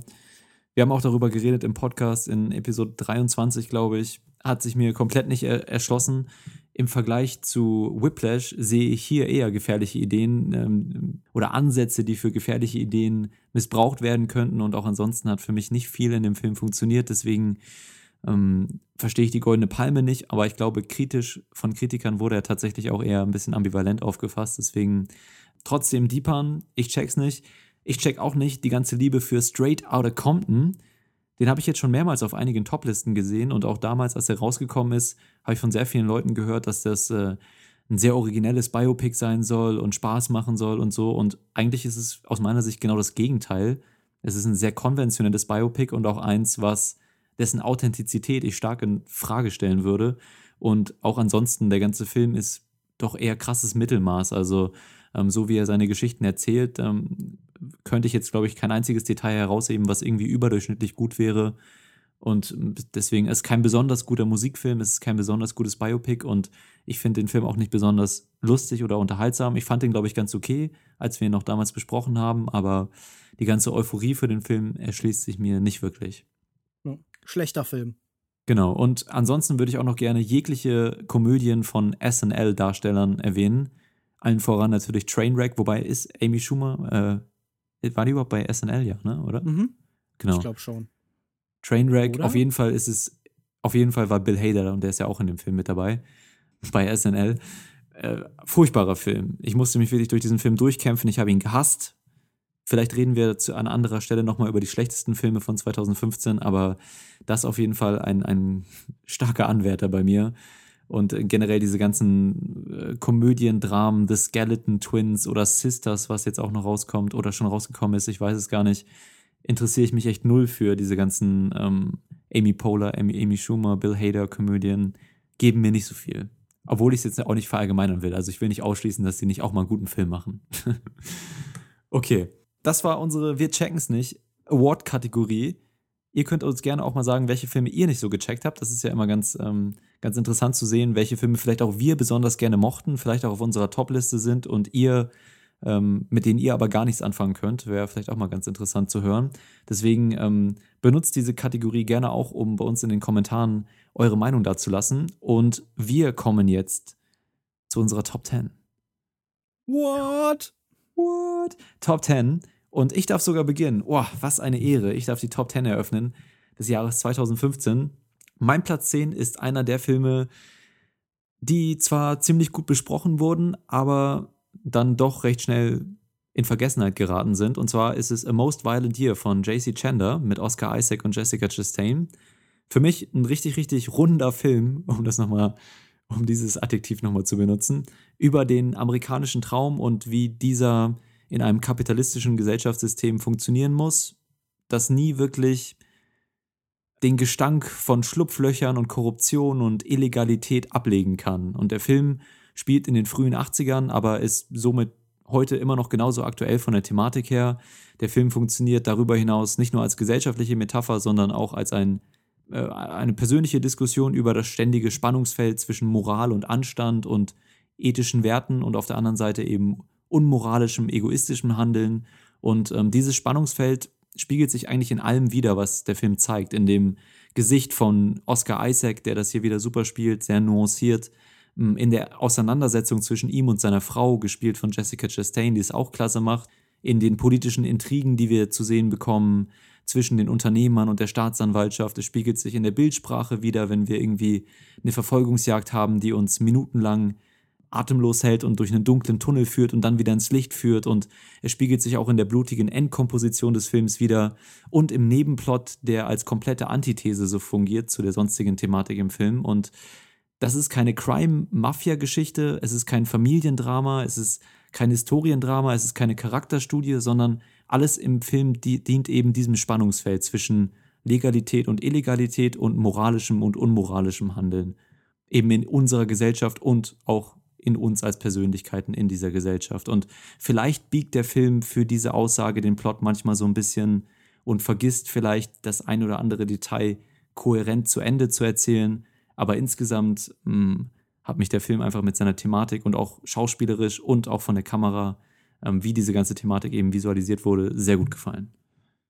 Ich würde mich da absolut anschließen. Ich mochte diesen Film auch sehr gern. Ich halte J.C. Chandler für einen Regisseur, der mit nur drei Filmen, die sehr unterschiedlich sind in ihrer Machart, dennoch eine sehr eigene Handschrift entwickelt hat und ich mochte auch Most Violent Year sehr. Alle Performances, die Look und das Gefühl dieses Films, wie eine Version des Paten, aber halt irgendwie durch einen eigenen Blick, eine eigene Linse dargestellt. So wirklich die Entsprechung eines Films, wie man ihn in den 70ern gemacht hätte. Ganz hervorragend. Hat meine Liste nur ganz klapp verfehlt. Okay, Lukas Marker, dein Platz 10. Mein Platz 10, ja, als Fan des Franchises konnte ich einfach nicht anders. Mein Platz 10 ist Star Wars. ich muss einfach sagen, ich hatte rundum Spaß mit dem Film. Ich hatte sogar Spaß mit dem Hype davor, um die Trailer, was da alles in die Luft ging. Es war einfach ein tolles Gefühl, den Film im Kino zu sehen. Es fühlte sich an, wie so ein Stück Kindheit wieder zu bekommen. Und es war auch einer der seltenen Kinobesuche, wo ich einfach nur als Fan drin saß und nicht quasi als, als Kritiker und mir in meinem imaginären Textblock irgendwas aufgeschrieben habe, das gefällt mir nicht, das gefällt mir nicht. Und obwohl es natürlich bei weitem kein perfekter Film ist, aber ich habe einfach jede, jede Minute genossen in dem Film. Es war genau das, was ich mir von einem neuen Star Wars erhofft habe. Kann die Kritik nachvollziehen, dass er sich sehr auf seine Wurzeln verlässt, nicht viel Neues wagt. Aber mich hat's nicht gestört. Die neuen Darsteller sind klasse. Vor allem Daisy Ridley, der Humor ist lustig, ohne es zu übertreiben und irgendwie kindisch oder affig zu werden. Die Action ist gut gemacht, der Film schaut toll aus. Gerade die ersten 40 Minuten sind wahrscheinlich das Beste, was man in je einem Star Wars Film gesehen hat. Und für mich ist es ganz klar großes Kino und der zweitbeste Blockbuster in diesem Jahr. Ich habe auch ein bisschen überlegt, Star Wars mit reinzunehmen. Ich sag's einfach mal, hat die Liste nicht geschafft bei mir, weil dieser ganze Spaß, den ich im Kino hatte, sich halt eben auch verflüchtigt hat, nachdem ich aus dem Kino raus war. Und je mehr ich über den Film im Nachhinein nachdenke, desto schlechter finde ich ihn und desto mehr ärgere ich mich über die ganzen Sachen, die, ähm, die mir in, in, Erinnerung geblieben sind. Und deswegen konnte ich ihn dann letztendlich nicht auf die Liste mit raufnehmen, auch wenn der Fanboy in mir das eigentlich schon wollte. Und weil ich auch ziemlich viel Spaß im Kino hatte, aber Filme haben halt auch eine Wirkung nachdem man aus dem Kino rausgeht und noch länger über sie nachdenkt. Das macht Filme ja teilweise auch so gut. Und in dem Fall war es eben genau umgekehrt bei mir und deswegen hat er meine Liste nicht mehr äh, geschafft. Unsere Diskussion zu dem Film kann man sich übrigens in Episode 24 anhören. Okay, ja, von dir kein Kommentar zu Star Wars äh, oder vielleicht kommt er ja noch auf deine Liste, ich weiß ja nicht. Äh, nein, und alles, was ich zu dem Film zu sagen habe, habe ich in unserem Podcast gesagt ich habe wahrscheinlich dasselbe Problem mit diesem Film, das ich mit der Marsianer habe. Er ist mir zu harmlos, er ist mir zu sehr darauf bedacht, das Publikum zufriedenzustellen, vor allen Dingen Fans und äh, mehr habe ich dazu nicht zu sagen. Alrighty, aber du kannst trotzdem gleich weitermachen mit deinem Platz 10. Mein Platz 10 ist Mistress America von Noah Baumbach. Die Geschichte eines Mädchens, die ihre Stiefschwester trifft und diese Teil ihrer eigenen Geschichten macht. Es ist ein Bildungsroman, die Geschichte äh, von zwei Menschen, die in unterschiedlichen Phasen ihres Lebens sind, aber trotzdem miteinander die Erfahrung teilen, auf der Suche zu sein nach einem Lebensmodell, das für sie wirklich funktioniert. Es ist für mich bis jetzt der eindeutig beste Film von Noah Baumbach. Ich habe sehr viel gelacht. Es ist an weiten Stellen eine Screwball-Komödie, die hervorragend funktioniert, die bei zentralen Performances von Greta Gerwig und äh, Lola Kirk sind wirklich hervorragend ich mochte jede Faser dieses Films, ich mochte seinen Soundtrack, ich mochte die Stimmung, die er verbreitet. Mistress America. Genau. Du hast den, glaube ich, zum ersten Mal auch auf dem Filmfest Hamburg gesehen, ne? Genau. Und warst da sehr überrascht, dass du ihn so gut fandest. Ja, es war für mich eine der großen positiven Überraschungen des Jahres, weil ich Baumbachs letzten Film, der bei uns ja auch im selben Jahr erschienen ist, äh, While We're Young oder gefühlt Mitte 20, ja überhaupt nicht mochte. Ich halte mhm. das auch hier für einen sehr klugen Film im Gegensatz zu manchen anderen von eben Baumbach, weil er sich sehr klug auseinandersetzt mit der Frage, wie Jugend und Erwachsenwerden heute überhaupt funktionieren, ob das noch ein Zustand ist, der stattfindet oder ob das abgelöst worden ist durch einen fließenderen äh, Prozess. Ich, ich habe ihn in meiner Kritik als ein, ein Glissando zum Erwachsenwerden beschrieben. Äh, ich halte es für einen klugen Film, für einen schönen Film, für einen einfach handwerklich auch beeindruckend gemachten Film, für einen gut gespielten Film. Ich kann Mistress America wirklich bezüglich jedes seiner, jede seiner Aspekte empfehlen.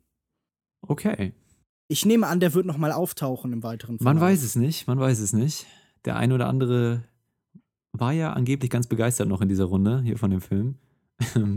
wir haben darüber auch schon mal geredet, ne? Ich glaube, auch in Episode 23 haben wir es gemacht, deswegen. Hast du es eben schon gesagt? Nee, ne? Nein, nein. In Folge genau, 23. Folge 23. Sehr schön. Kommen wir zu Platz 9, mein Platz 9. Und das ist ein Film, der von euch gerade in der Wir checken's nicht Kategorie erwähnt wurde. Und zwar Alles steht Kopf, Inside Out von Pixar und äh, von Regisseur Pete Doctor. Äh, auf die Gefahr hin, dass ich mich wiederhole. Extrem runder Film. mhm. Fast schon eine Lehrstunde über konventionelle Erzählweisen, gepaart aber mit sehr originellen, mit einer originellen Prämisse und eine für Pixar typische liebevolle Bildgestaltung. Also Pixar von, vom visuellen her finde ich irgendwie in Bestform auch wieder in dem Film. Mm, und jedes eingeführte Element in dem Film dient einem bestimmten Zweck in der Geschichte und spielt eine Rolle in der Entwicklung von Riley, in dessen Kopf wir uns hier befinden. Und jedes Element findet auch gegen Ende dann einen würdigen und sinnvollen Abschluss. Und gleichzeitig ist es auch eine Metapher für natürlich Entwicklung, Erwachsenwerden, aber auch für Erziehung und die Fähigkeit loslassen zu können. Und wenn man sich eben von der Erzählstruktur und der kreativen visuellen Darstellung so ein bisschen abwendet und das einfach wirken lässt und dem Film seinen Freiraum gibt zu wirken, dann finde ich, wird der Zuschauer eben richtig schön an der Hand genommen und an so viele rührende und wahre Momente herangeführt, mit denen man sich identifizieren kann, die einem wirklich auch Freude und Kummer empfinden lassen. Und der Film stimuliert deswegen für mich zumindest sowohl Intellekt und Emotionen und ist außerdem auch ein wunderbares Instrument meiner Meinung nach zur Kommunikation zwischen Jung und Alt. Hm, ihr seid da offensichtlich ein bisschen anderer Meinung, aber wir haben ja über den Film auch, glaube ich, zur Genüge in Folge 20 geredet. Da war auch Lars mit dabei von, vom Nerd Talk, der bei uns zu Gast war und der war auch ein Fan von dem Film. Und falls ihr uns noch ein bisschen über den Film streiten hören möchtet, dann könnt ihr da gerne reinhören. Mein Platz 9, Pixars Alles steht Kopf. Ja, ja dann mache ich weiter mit meinem Platz 9. Und zwar Das Märchen der Märchen von Matteo Gerone. Und zwar eine, eine Sammlung von Geschichten von Giambattista Basil aus seinem großen Märchenbuch, die hier verfilmt worden sind. Es sind verschiedene kleine Episoden, ähm, nichts Großes ohne große Expositionen aller Herr der Ringe oder so. Es sind Geschichten, die meistens selbsterklärend sind. Aber ansonsten war es tolle Unterhaltung. Es war Fantasy, so wie es mir gefällt. Was man leider viel zu wenig sieht, es war mehr oder weniger Märchen, die auch für Erwachsene tauglich sind, nicht, nicht unbedingt kindgerecht. Es waren vor allem tolle Bilder, die man hier sieht, ideenreich und unglaublich diese, diese Festungen, die man gesehen hat schöne Schauspieler mit Toby Jones als König. Wahrscheinlich auch kein Film, der der großen Masse so zusagt. Ich habe ihn wirklich in wenigen besten Listen gesehen, aber für mich ein Pick, der mich einfach begeistert hat. Äh, auf jeden Fall eine sehr originelle Auswahl für eine Bestenliste. Die positive Formulierung. Wann haben wir den besprochen? In welcher Episode? In Folge 17 haben wir ihn besprochen, zusammen mit Straight Outta Compton. Sehr gut. Klassische Kombination, ein perfektes Double Feature. Kommen wir zu deinem Platz 9. Lukas Bawenschik. Mein Platz Nummer 9 ist Eisenstein in Guanajuato von Peter Greenaway. Der neueste Film von äh, Peter Greenaway hatte ja Premiere in Deutschland auf der Berlinale und lief dann im Herbst auch bei uns in den Kinos.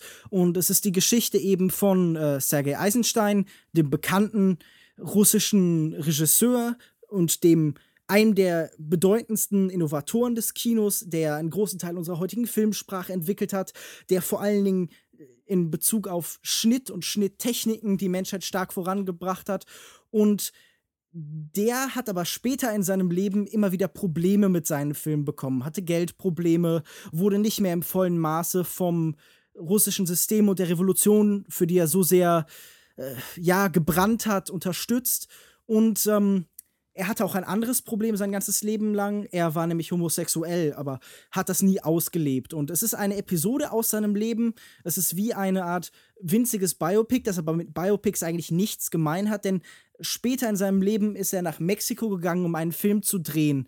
Und äh, diese Dreharbeiten sind ausgeufert und nicht fertiggestellt worden, aber er hat dort in Mexiko ja, seine, seine Sexualität entdeckt und seine Lebensfreude und hat sich verliebt. Und es ist eine verrückte Mischung aus Historienfilm, aus Liebesgeschichte, aus ähm, filmtheoretischer Abhandlung, denn diese ganzen Techniken und Ideen, die Eisenstein mitbegründet hat, bildet Greenaway, äh, der Maler und Architekt ist, auch im Film ab. Es ist ein wunderbares Sammelsurium von Ideen und Techniken und Stilmitteln, die er da zusammenfasst. Es ist ein chaotischer Film, ein theatralischer Film, ein wunderschöner Film an manchen Stellen. Ähm, er hat etwas sehr Bühnenhaftes manchmal, aber was unheimlich Freies. Er wendet Techniken so viel an oder bestimmte Stilmittel, die sehr ungewöhnlich sind, also 360-Grad-Schwenks und technische Veränderung der Bilder, dass man meinen könnte, es wäre eine Beliebigkeit, aber er unterstützt damit so vieles, was eben in Eisenstein äh, passiert innerlich eben auf grandiose Weise. Und eine der besten Sequenzen des Jahres für mich ist Eisensteins Entjungferung, die er parallel schneidet zur, äh, zu einem Sturm während der Oktoberrevolution, zu einem Angriff auf die Zaren. Und er endet damit, dass Eisenstein eine rote Revolutionsflagge in den Po gesteckt bekommt. Und es ist gleichzeitig wundervoll und zärtlich auch sehr lustig. Also Eisenstein und Guanajuato ist wirklich ein, ein, ein toller Film. Mein Platz 8, 71 von Jan Demange. Für mich war dieser Film eine Lektion, wie man einen spannenden Thriller erzählt. Und zwar angefangen beim Setting, der Bürgerkrieg in Irland, in dem das Morden auf den Straßen in Belfast die genauso gut irgendwie meine Nachbarschaft darstellen könnten, zur Normalität geworden ist. Und dazu die Dramaturgie der Action und Schleichsequenzen, der Spannungsaufbau, wie die Kamera, genau die richtige Mischung aus hautnah dabei und trotzdem weit genug weg, um genug Orientierungspunkte dem Zuschauer zu liefern, gefunden hat. Und dann natürlich wie Jack O'Connell hier, der Hauptdarsteller, mit seiner charismatischen, aber authentischen Art zwischen den spannungsgeladenen Momenten Emotionen vermittelt hat. Das Tempo, die Struktur des Films, äh, einfach alles wunderbar, alles top. Dieser Film ist für mich in erster Linie ein exzellenter Thriller und nebenher sucht der Film auch noch so ein bisschen Aussagen über Menschlichkeit in extrem unmenschlichen Situationen, wie Krieg nun mal so ist oder Bürgerkrieg in dem Fall. Und mal findet er sie vor allem eben in Jack O'Connells Gesicht und mal, muss man auch ehrlich sagen, findet er sie eher nicht. Trotzdem insgesamt einfach ein Thriller, der mich an das Schicksal und die Emotionen seines Protagonisten gebunden hat und dadurch eben seine Geschichte sehr effektiv und spannend erzählen konnte. Und die ganzen Thriller-Elemente, die ich in dem Film gesehen habe, haben für mich einfach unfassbar gut funktioniert und äh, definitiv auch der beste Thriller des Jahres für mich und deswegen mein Platz 8, 71 von Jan Demonge. Jack O'Connell spielt wirklich hervorragend in diesem Film und ist sowieso ein Jungschauspieler, von dem ich gern mehr sehen würde, der mir eigentlich immer gefällt, selbst in miserablen Filmen wie äh, Unbroken von Angelina Jolie. Ich fand 71 auch sehr gut und er hat mir gefallen und er hatte eine der besten Actionsequenzen des Jahres, eine Verfolgungsjagd, relativ früh im Film, aber die Probleme, die ich mit diesem Film hatte, habe ich ja auch, glaube ich, im Rahmen unseres Podcasts, in dem wir den Film besprochen haben, schon das ist die Episode 15, in der wir diesen Film besprochen haben. Okay, Lukas Markert, you're next. Mein nächster Film ist ein Film, den wir auch schon besprochen haben, beziehungsweise gehört haben. Und zwar Mistress America. Für mich der wohl beste Film von Noah Baumbach bisher, mit seinen 86 Minuten einfach ein wunderbar amüsanter, kurzweiliger Spaß, mit einem unglaublich hohen Tempo, gerade am Anfang, keine Sekunde Langeweile, wunderbar besetzt mit äh, hier der Newcomerin äh, Lola Kirk. Kirk. Kirk. Genau. Und natürlich äh, Greta Gerwig in einer Paraderolle für sie. Einfach ein schöner Film und genau quasi das Gegenteil. Also wie er sich hier gewandt hat von While We're Young, der schwer zu ertragen war zu diesem wunderbaren Film. Ist einfach toll. Und ja, ich denke, den Rest haben wir ja vorhin schon gehört. Mein Platz Nummer 8 ist vielleicht ein Film, den ihr etwas höher in dieser Liste erwartet hattet oder hättet. Es ist nämlich Victoria von Sebastian Schipper. Uh. Ähm, die Geschichte eines jungen Mädchens oder eines nicht mehr ganz so jungen Mädchens, das äh, vier Berliner Originalen begegnet auf einer Reise durch die Nacht. Bekannt ist der Film vor allen Dingen wohl wegen einer zentralen Formentscheidung. Er ist nämlich in einer einzigen Einstellung gedreht. Ich mochte diesen Film sehr gern. Es ist ein Film, der mich mitgerissen hat auf eine Reise, der mich fasziniert hat, der allein auf so einer technischen Ebene ähm, und auf der, der Ebene des Schaffens, der Performance, was sehr beeindruckendes ist. Ich mochte wirklich vieles an diesem Film. Der Soundtrack ist hervorragend. Der einzige Grund, warum in dieser Liste nicht noch höher ist, dass es noch Filme gab, die mir besser gefallen haben in diesem Jahr. Aber wir werden sicher noch auf diesen Film zu sprechen kommen. Wahrscheinlich, wahrscheinlich. Mein Platz 7 ist ein Film, den man auch höher vielleicht in der Liste vermuten würde und der vielleicht auch bei dem einen oder anderen von euch höher vorkommen wird. Und zwar ist es Mad Max Fury Road. Und eigentlich wurde schon so viel über den Film gesagt, all die Superlative, die ich an dieser Stelle jetzt nicht unbedingt wiederholen muss. Ähm, auch um euch beiden noch so ein bisschen Raum zu bieten, wenn ihr über den Film redet, wahrscheinlich. Nur kurz, hier sieht man, was das Budget eines Blockbusters für experimentelle und kunstvolle Bilder produzieren kann, wenn man wirklichen Künstlern mit einer Vision den Freiraum lässt und diese Mittel gibt, ihre Vision tatsächlich umzusetzen. Und dazu ein einfacher Plot, der effizientes Erzählen ermöglicht und der Inszenierung nicht im Weg steht, aber gleichzeitig auch eine kleine, aber feine Metapher für persönliche und gesellschaftliche Entwicklung darstellt. Mm, also wirklich ein tolles Kinoerlebnis, wunderbarer Film. Der Film ist auf meiner Liste nicht höher, weil es andere Filme gab, die mir besser gefallen haben dieses Jahr. Und weil ich auch zugeben muss, dass der Film mich nach einer bestimmten Zeit so ein bisschen verloren hat, weil es zu viel war für mich. Ich konnte irgendwann nicht mehr diese ganze, das ganz imposante und diese riesigen bombastischen Szenerien konnte ich nicht mehr so richtig aufnehmen. Ich war irgendwann voll einfach und hm, deswegen wurde es dann am Ende ein bisschen anstrengend für mich, den Film zu sehen. Und das war so der einzige negative Kritikpunkt, den ich da hatte, als ich aus dem Kino rausgegangen bin. Aber künstlerisch wundervoller Film und ich bin auch sicher, wir werden über diesen Film noch einmal reden im Zuge unserer Listen. Ja, dann mache ich weiter mit meinem Platz 7 und zwar ist das The Lobster, einer der Festivalfilme. Wir haben den ja alle zusammen in Hamburg gesehen auf dem Festival und für mich ein äh, komplett wahnwitziger und skurriler Film mit einem sehr originellen Konzept tolle visuelle Momente und auch was ich vorher befürchtet hatte, ist nicht eingetreten. Jorgos Lantimos hat hier mit seinem ersten englischsprachigen Film wirklich nichts von seiner Bissigkeit verloren. Das Schauspiel ist einfach großartig. Colin Farrell, der äh, so emotionslos schauspielert, wie man sonst kaum sieht, hätte eigentlich einen Oscar verdient. Aber der ganze Cast einfach ist auch toll. Ich meine, selbst John C. Riley ist hier angenehm. Äh, ich weiß nicht, muss man mal sagen, um was es in dem Film geht noch, oder? Doch, klar. Ja, mach ruhig. Ja. Ja, das Ganze spielt äh, mehr oder weniger in der Zukunft, wo es Leuten nicht mehr gestattet wird, alleine zu leben. Und äh, wer dann tatsächlich alleine lebt, ähm, muss in ein Hotel einwandern, in dem er dann 40, 40 Tage sind es, glaube ich. Ungefähr. 45. Ja, 45 Tage Zeit hat, einen neuen Partner zu finden. Ansonsten wird er in ein Tier seiner Wahl verwandelt. Und was so skurril klingt, ist halt auch genauso skurril.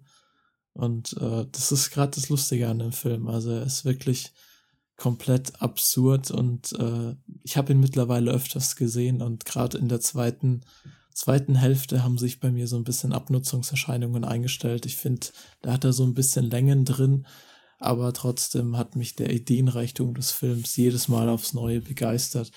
Und er hat einfach so ein paar, so ein paar ähm, Sachen drin, die einfach klasse sind. Und auch gerade dieser lakonische Humor in der ersten Hälfte, dem, wo die, äh, die spielt ja in diesem Hotel dann überwiegend, mhm. war einfach klasse. Und ja, was soll ich sagen, einfach ein toller Film. Ja, bei mir auch ganz knapp nicht reingeschafft. Ich habe den lange in Erwägung gezogen für Platz 15. Mm, und ich muss sagen, ich kann gar nicht genau sagen, warum er es jetzt letztendlich nicht geschafft hat. Weil ich es eigentlich genauso sehe wie du. Ich war sehr gut unterhalten, aber irgendwas hat mich an dem Film dann doch gestört. Ich kann es nicht so genau verbalisieren, aber du meintest ja auch im Vorhinein, dass der beim zweiten Mal schauen nochmal ein bisschen runtergegangen ist. Deswegen war ich jetzt überrascht, dass du ihn so hoch auf deiner Liste hast. Ja, Platz 7 sonst. Ich hatte ihn tatsächlich vorher so Platz 3 oder 4 anvisiert. Okay. Und jetzt ist er noch ein bisschen abgesackt. Herr Bawenschik, Ihnen ging es ähnlich, ne? Mit der Zweitsichtung?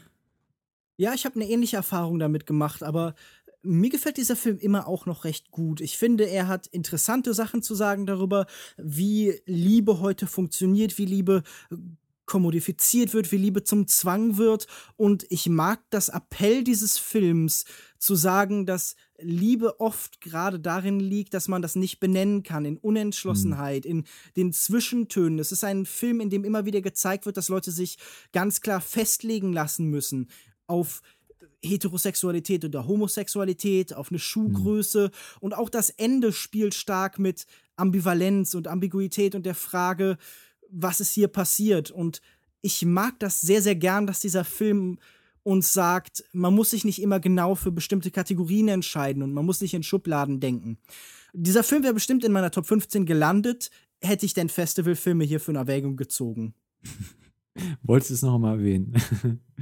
Aber trotzdem würde ich sagen, Yorgos Lantimos ist einfach eine so grandiose Stimme für das griechische Kino ja. und einfach so eine originelle Figur in der Kinolandschaft, im Weltkino, der heute einen Status erreicht hat und der irgendwie Gelder bekommt für Filme einer Art, die selten in diese Weihen angehoben werden.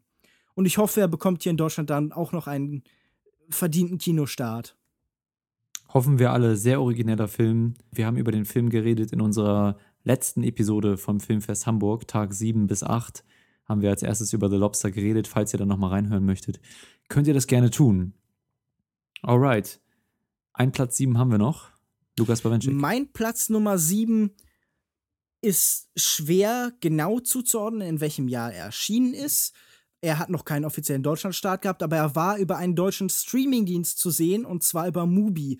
Und es handelt sich um From What Is Before von Love Diaz. Seine erneute Aufarbeitung der Marcos-Diktatur und um die Ereignisse des Umbruchs im Jahre 1972. Äh, 1972.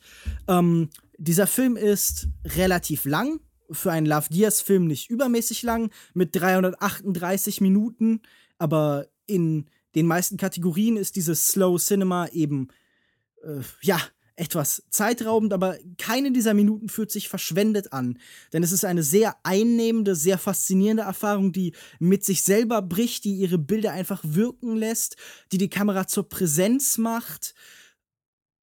Das Kino von Love Diaz wird vielfach besprochen und rezipiert als ein, ein Kino des dritten Weges, eine neue Art des Kinos, ein unfassbar fantastisch aussehendes Kino, das halt eben fast auf Guerilla-Art entsteht, mit sehr geringem Budget.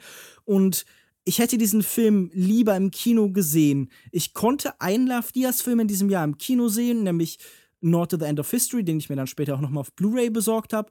Aber der ist leider offiziell bei uns schon im letzten Jahr erschienen. Hm. Aber stellvertretend für diese beiden Filme nehme ich eben From What Is Before meine Nummer 7. Ihr habt den beide nicht gesehen? Leider? Nee, sch schöne Wahl. Wir haben den, glaube ich, beide nicht gesehen, ne? Wir sind nee, ich habe ihn nicht gesehen. Ich habe mir damals tatsächlich extra für diesen Film einen Movie-Test-Account gemacht und habe es in dieser einen Woche nicht geschafft, ihn anzuschauen. Das ist. Äh ja, die Hoffnung ist halt, dass er irgendwann doch noch auf DVD oder Blu-ray verfügbar sein wird, dass er vielleicht noch mal irgendwo in Kinos gezeigt wird. Die Hoffnung stirbt zuletzt. Ich habe letztens gelesen, dass Leute versuchen, ähm, Geld zu sammeln für einen Streamingdienst exklusiv für das sogenannte Slow Cinema. Also für diese schwer zuzuordnende Kategorie von Filmen, die eben wie Kunstwerke, wie Videoinstallationen funktionieren wollen, die äh, sich Kommodifizierung verweigern durch reine Zeit, weil sie die meisten, in den meisten Kinos nicht gezeigt werden können. Mal sehen, was daraus wird. Ich hoffe, ihr bekommt noch die Möglichkeit, den Film zu sehen. Gut, das beendet unsere Auswahl der Plätze sieben unserer besten Liste. Und bevor wir zu unserem letzten Platz kommen, den wir heute besprechen, Platz sechs, reden wir einmal kurz über die zweite Kategorie, die als Pendant fungiert zu der Zusatzkategorie, die wir vorhin schon angesprochen hatten, nämlich wir checken es nicht, hatten wir da die Filme, dessen Brillanz wir nicht ganz erkannt haben, andere anscheinend aber schon. Und jetzt kommen wir zu dem Film, äh, dessen Brillanz wir erkannt haben, aber andere nicht. Und wir nennen die Kategorie Sie checken es nicht auch geklaut von Filmspotting SVU. Hello. Und ich würde einmal weitergeben. Lukas Markert, warum fängst du nicht mal an mit der Kategorie? Okay, ich hatte mir so notiert ein bisschen, und zwar White God und Tale of Tales. Beide wurden ja nicht so berauschend aufgenommen vom Publikum. Allerdings sind das ja auch zwei Picks, die ich jetzt schon in meiner Liste hatte.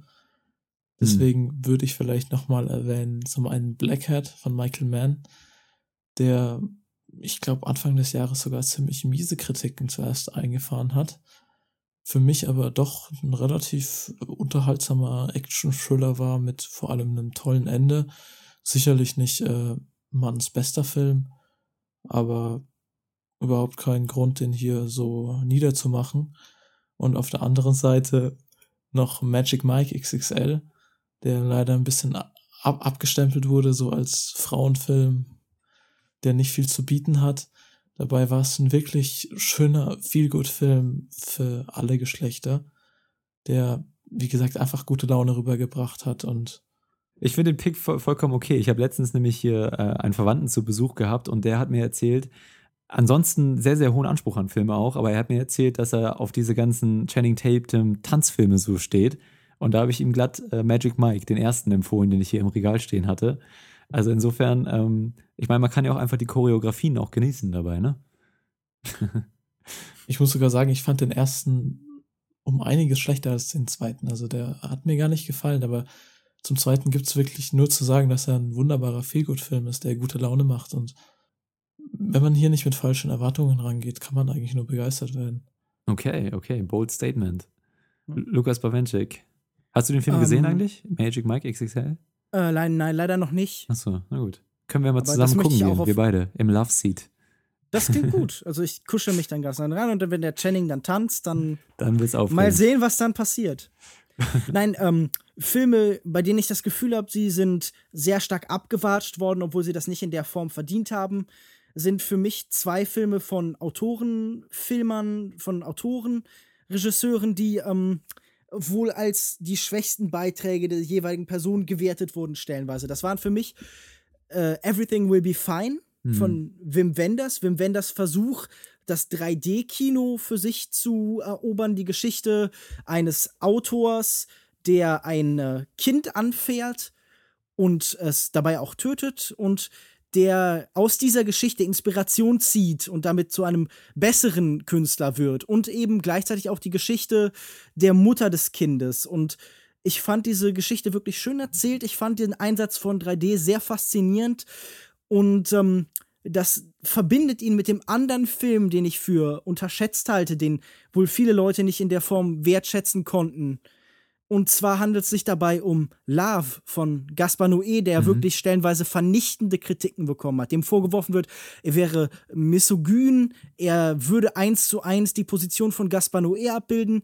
Aber ich glaube, das ist einer der Fälle, der, in dem das, wenn es so sein sollte, wenn Gaspar Noé versucht hat, seine Position darzustellen, in der ein Film klüger ist als ein Regisseur, in dem jede Aussage seiner Hauptfigur, in, durch die Gaspar Noé sprechen will, relativiert wird und verspottet wird und in dem diese Figuren wirklich als ganz ärmliche, homophobe Kreaturen dastehen und als Idioten und als Sexisten, die sie halt nun auch einmal sind, aber ein Film, der sich halt ganz stark wirklich auseinandersetzt mit diesen Fragen, der auch nie so pornografisch und penetrierend ist, wie es ihm vorgeworfen würde. Es ist wirklich ein ein sehr faszinierender Film, den alle hier in diesem Podcast zwar kritisiert haben, aber dessen Vernichtung in der großen Kritik wir allgemein wohl alle nicht so wirklich verstehen konnten.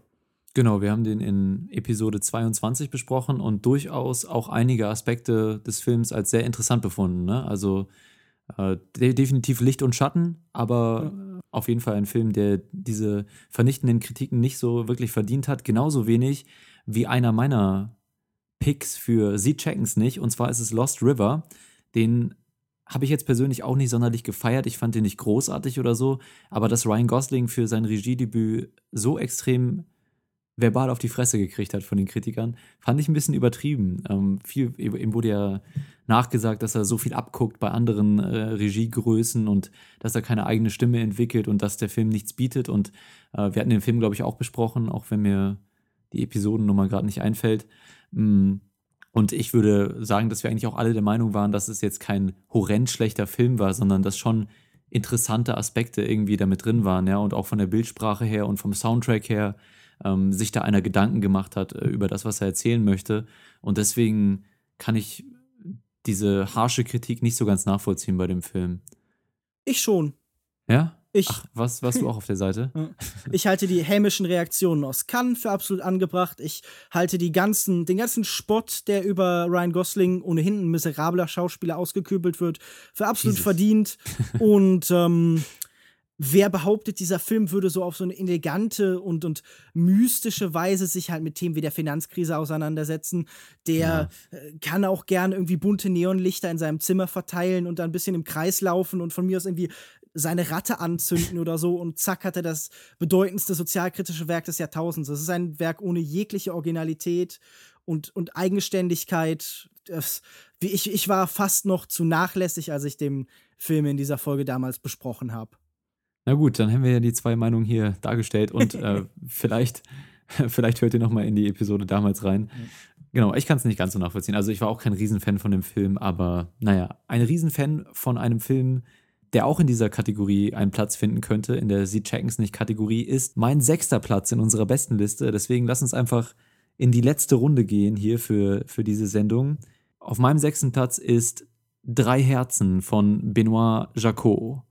Und wenn ich diesen Film in einem kurzen Satz beschreiben müsste, würde ich sagen, ein modernes Märchen über Liebe und Schicksal. Und das klingt in der Theorie sehr schnulzig, ist es auch in der Theorie. In der Praxis aber bekommen wir hier ein sehr feinfühliges und charaktertiefes Ensemblestück vorgeführt, das jede zu treffende Entscheidung der Charaktere hm, mit sehnsüchtigem Blick herbeisehend, sehnsüchtig herbeisehend ähm, und gleichzeitig ob der Konsequenzen dieser Entscheidung doch auch so ein bisschen skeptisch das Ganze beäugt. Und die Unsicherheit und Willkür des Lebens und der Liebe ähm, kommt in, dieser, in diesem Liebesfilm sehr gut rüber. Es ist ein Film über verpasste Gelegenheiten, gefundene Liebe oder andersrum, verpasste Liebe und gefundene Gelegenheiten. Und äh, es ist im Prinzip ein Film über eine Dreiecksbeziehung zwischen Benoit Paul Vorte, heißt er, glaube ich, der französische Schauspieler, Charlotte Gainsbourg und äh, Chiara Mastroianni. Und es sind zwei Schwestern und, und ein, ein männlicher Steuerprüfer und die befinden sich dann in dem Film eben in so einer Dreier-Liebesbeziehung. Mehr möchte ich dazu gar nicht sagen. Ist auch ein sehr einfacher Film, aber er ist eben sehr schön erzählt. Er beginnt mit einer sehr kleinen Momentaufnahme in einer sehr romantischen Nacht und Stück für Stück weitet sich dann die Perspektive auf das Leben dieser drei Charaktere und man bekommt ein immer größeres Bild von, von deren Gefühlswelt und deren Situation im Leben. Ja? Und es ist eben ein sehr feinfühliger und märchenhafter Film, der natürlich auf so eine gewisse Art und Weise unwirklich rüberkommt durch das, was passiert, aber dann auf einer anderen Ebene auch wieder sehr wahr ist. Und vor allen Dingen, weil der Cast so toll ist. Also die drei Schauspieler, die ich eben genannt haben, habe, spielen hier die drei Hauptrollen und haben wirklich eine super Chemie, was sie in der Mimik an Gefühlen rüberbringen mit Blicken, wie ich sie vielleicht mit Carol vergleichen würde. Also sehr, sehr, äh, sehr, sehr nuanciert und subtil rübergebracht, weil es eben auch in dieser Dreiecksbeziehung einige Konflikte gibt und diese Liebe teilweise eben ihren Weg nicht finden kann, sondern zurückgehalten werden, zurückgehalten werden muss, was so auch so ein bisschen die Parallelen zu Carol widerspiegelt. Also insgesamt einfach ähm, wunder, wunderbarer Film und auch wie die Kamera hier arbeitet. Ähm, jedes Bild, jede Kadrierung in diesem Film ist minutiös geplant und ausgewählt und ich fordere jeden heraus, mir eine einzige Einstellung in diesem Film zu zeigen, die nicht entweder auf poetische oder inhaltlich effiziente Art und Weise eine Aussage über die jeweilige Situation von einem der drei Hauptcharaktere in diesem Film trifft. Also wie hier mit Kamerabewegungen, Bildausschnitten, der Architektur des Sets, gearbeitet wird, ist einfach höchstes Niveau und ähm, hat mir alles sehr gut gefallen. Schauspieler, Emotionen, Kamera, spielt alles hier äh, zusammen, um ein modernes Märchen über Liebe zu erzählen. Und deswegen mein Platz 6, Drei Herzen. Habt ihr den schon gesehen? Leider nein. Muss ich noch nachholen, scheinbar. Ich habe ihn auch, ich habe ihn auch nicht gesehen. Ich habe einen anderen Film von ihm gesehen, der hieß äh, Tagebuch eines Zimmermädchens, wenn ich mich richtig entsinne, mit, mit äh, Lea Seydoux. Mm, okay. Den ich ziemlich schrecklich fand, leider. Aber von äh, Drei Herzen habe ich äh, überhaupt noch nichts gehört. Okay, ich glaube, der kam äh, irgendwie im März diesen Jahres. Ich bin mir gar nicht sicher, bei uns raus. Ich habe den auch in den letzten Tagen erst nachgeholt und ähm, war sehr begeistert. Deswegen, ich würde nicht ausschließen, dass mancher den vielleicht ähm, ein bisschen schnulzig findet, weil gerade auch so manchmal Metaphern ein bisschen offensichtlich aufgebaut werden. Zum Beispiel der Steuerbeamter hat Herzprobleme, die er sich teilweise auch nur ein bisschen einbildet. Ja, das ist so ein bisschen mit dem Vorschlaghammer oder mit dem, der Wink mit dem Zaunpfahl oder so. Aber alles andere in dem Film muss ich sagen, ist eigentlich sehr, sehr feinfühlig gehandhabt und deswegen hat mir das sehr gut gefallen. Alright, mein Platz 6, drei Herzen. Lukas Markert, was ist dein Platz 6?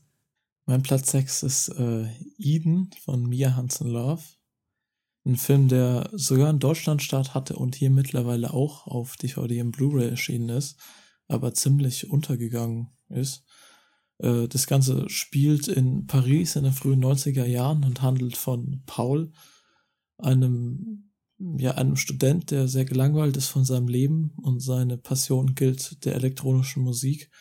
Er fühlt sich sehr verbunden zu der Hausszene und sein Traum ist es, irgendwann DJ zu werden. Und das Ganze geht dann irgendwann auch so halb in Erfüllung. Der Film folgt so ein bisschen fragmentarisch seinem Leben, ich glaube über einen Zeitraum von ungefähr 20 Jahren, mit einem autobiografischen Hintergrund. Also die, der Bruder der Regisseurin war selbst mal DJ in der French House Szene und hat am Drehbuch mitgeschrieben, prägt, glaube ich, so ein bisschen den Hauptcharakter, ohne das jetzt so genau eins zu eins die Person zu sein. Es ist auf jeden Fall ein Film, der viel über die äh, elektronische Musik erzählt, aber gleichzeitig auch ähm, ein Film, der über, über Träume geht, über die Verwirklichung seiner Träume und auch über das Scheitern, weil gerade in der zweiten Hälfte des Films geht es dann für Paul etwas abwärts und dann versteht sich der Film halt auch darüber zu erzählen, je nachdem, wie viel sollte man wirklich opfern, um seine Träume zu verwirklichen es ist ein toller Film. Im, irgendwann wird in der Szene mal erklärt, dass die Musik, die Paul und seine Jungs machen, so zwischen Euphorie und Melancholie liegt. Und genau so würde ich auch die Stimmung in diesem Film beschreiben.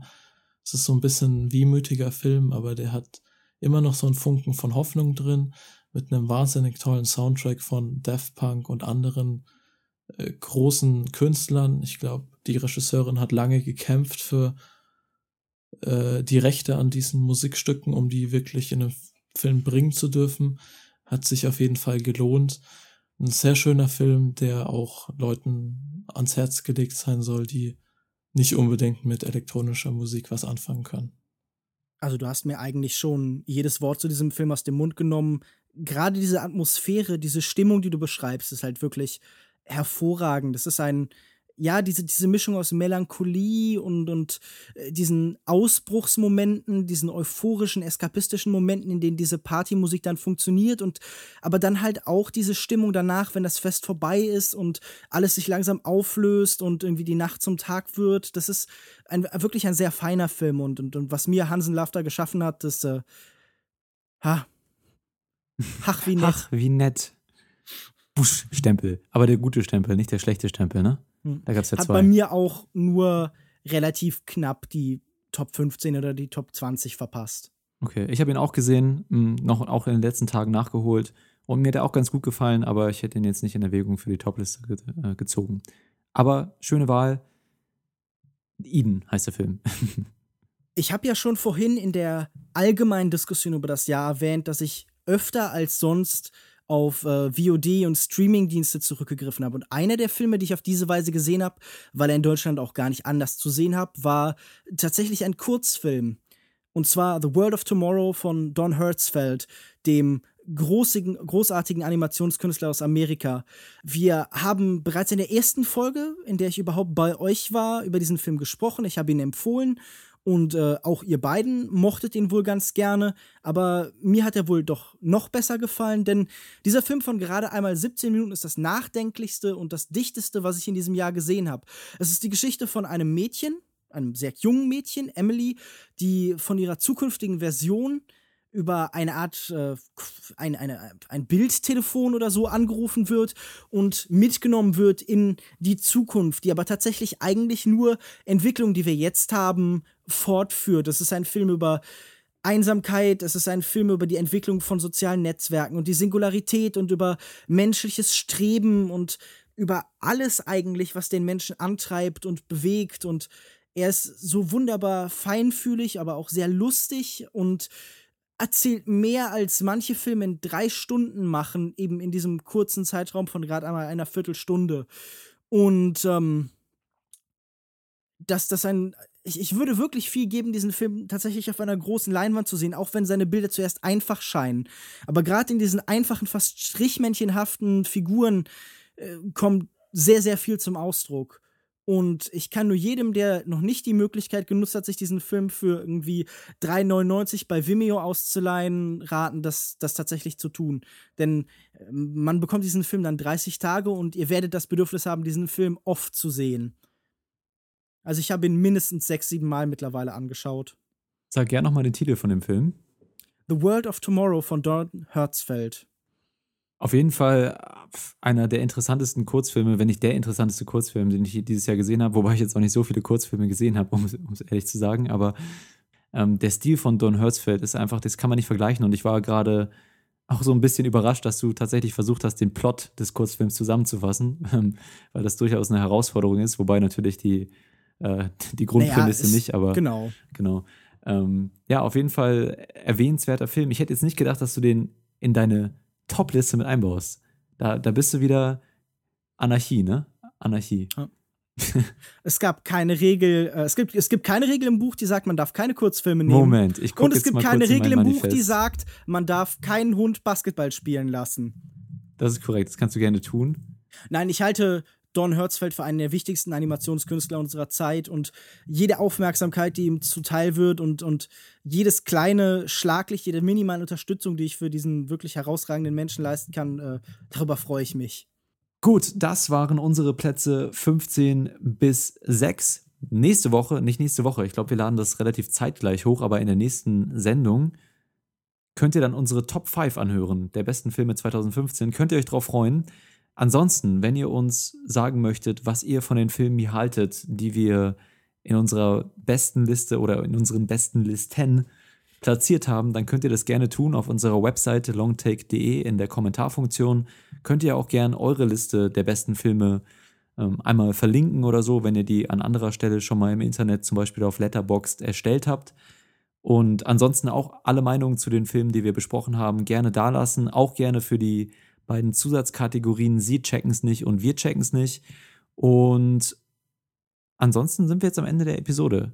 Fandet ihr spannend? Ich muss ja sagen, Lukas Bawenschik, du hattest es auch gerade so gesagt, dieser Überraschungsfaktor, der ist schon ganz, ganz nett eigentlich, ne? Dass wir nicht wissen, was auf den Listen der anderen drauf ist. Ja, das hat durchaus was. Das macht das Ganze auch nicht so geskriptet und, und gibt dem Ganzen sowas Organisches und Wachsendes und Fließendes, äh, mhm. womit ich natürlich vor allen Dingen sagen will, okay, es ist totales Chaos und wir reden wild durcheinander und wir hätten uns alle besser vorbereiten können, aber man kann das ja auch positiv deuten. Ja, machen wir lieber positiv. Lieber, der, du hast bemerkt, ich bin ein Fan von Optimismus im Vergleich zu pessimistischen Filmen. Aber ich kann sagen, ähm, normalerweise jetzt die Top 5 wird ja vielleicht ein bisschen vorhersehbar, vorhersehbarer als unsere Top 15 weil natürlich, weil wir natürlich auch wissen, welche Filme wir so gefeiert haben übers Jahr. Aber ich glaube, so ein, zwei Überraschungen oder zumindest eine habe ich, glaube ich, noch in meiner Top 5 drin. Deswegen stay tuned. Ist es bei euch auch so oder wisst ihr schon genau, welche Filme ähm, Ach, ich, wir alle ich denke schon, dass ich euch auch vielleicht so ein bisschen überraschen kann mit der einen oder anderen Auswahl. Okay, okay. Lukas Markert, wir, wir kennen deine Top 5 schon, deswegen. Ja, also deine ist ja wirklich. Vermutlich. Ja, ja, vielleicht eine, eine Überraschung, ein Festivalfilm habe ich auch noch ja, drin. Gut.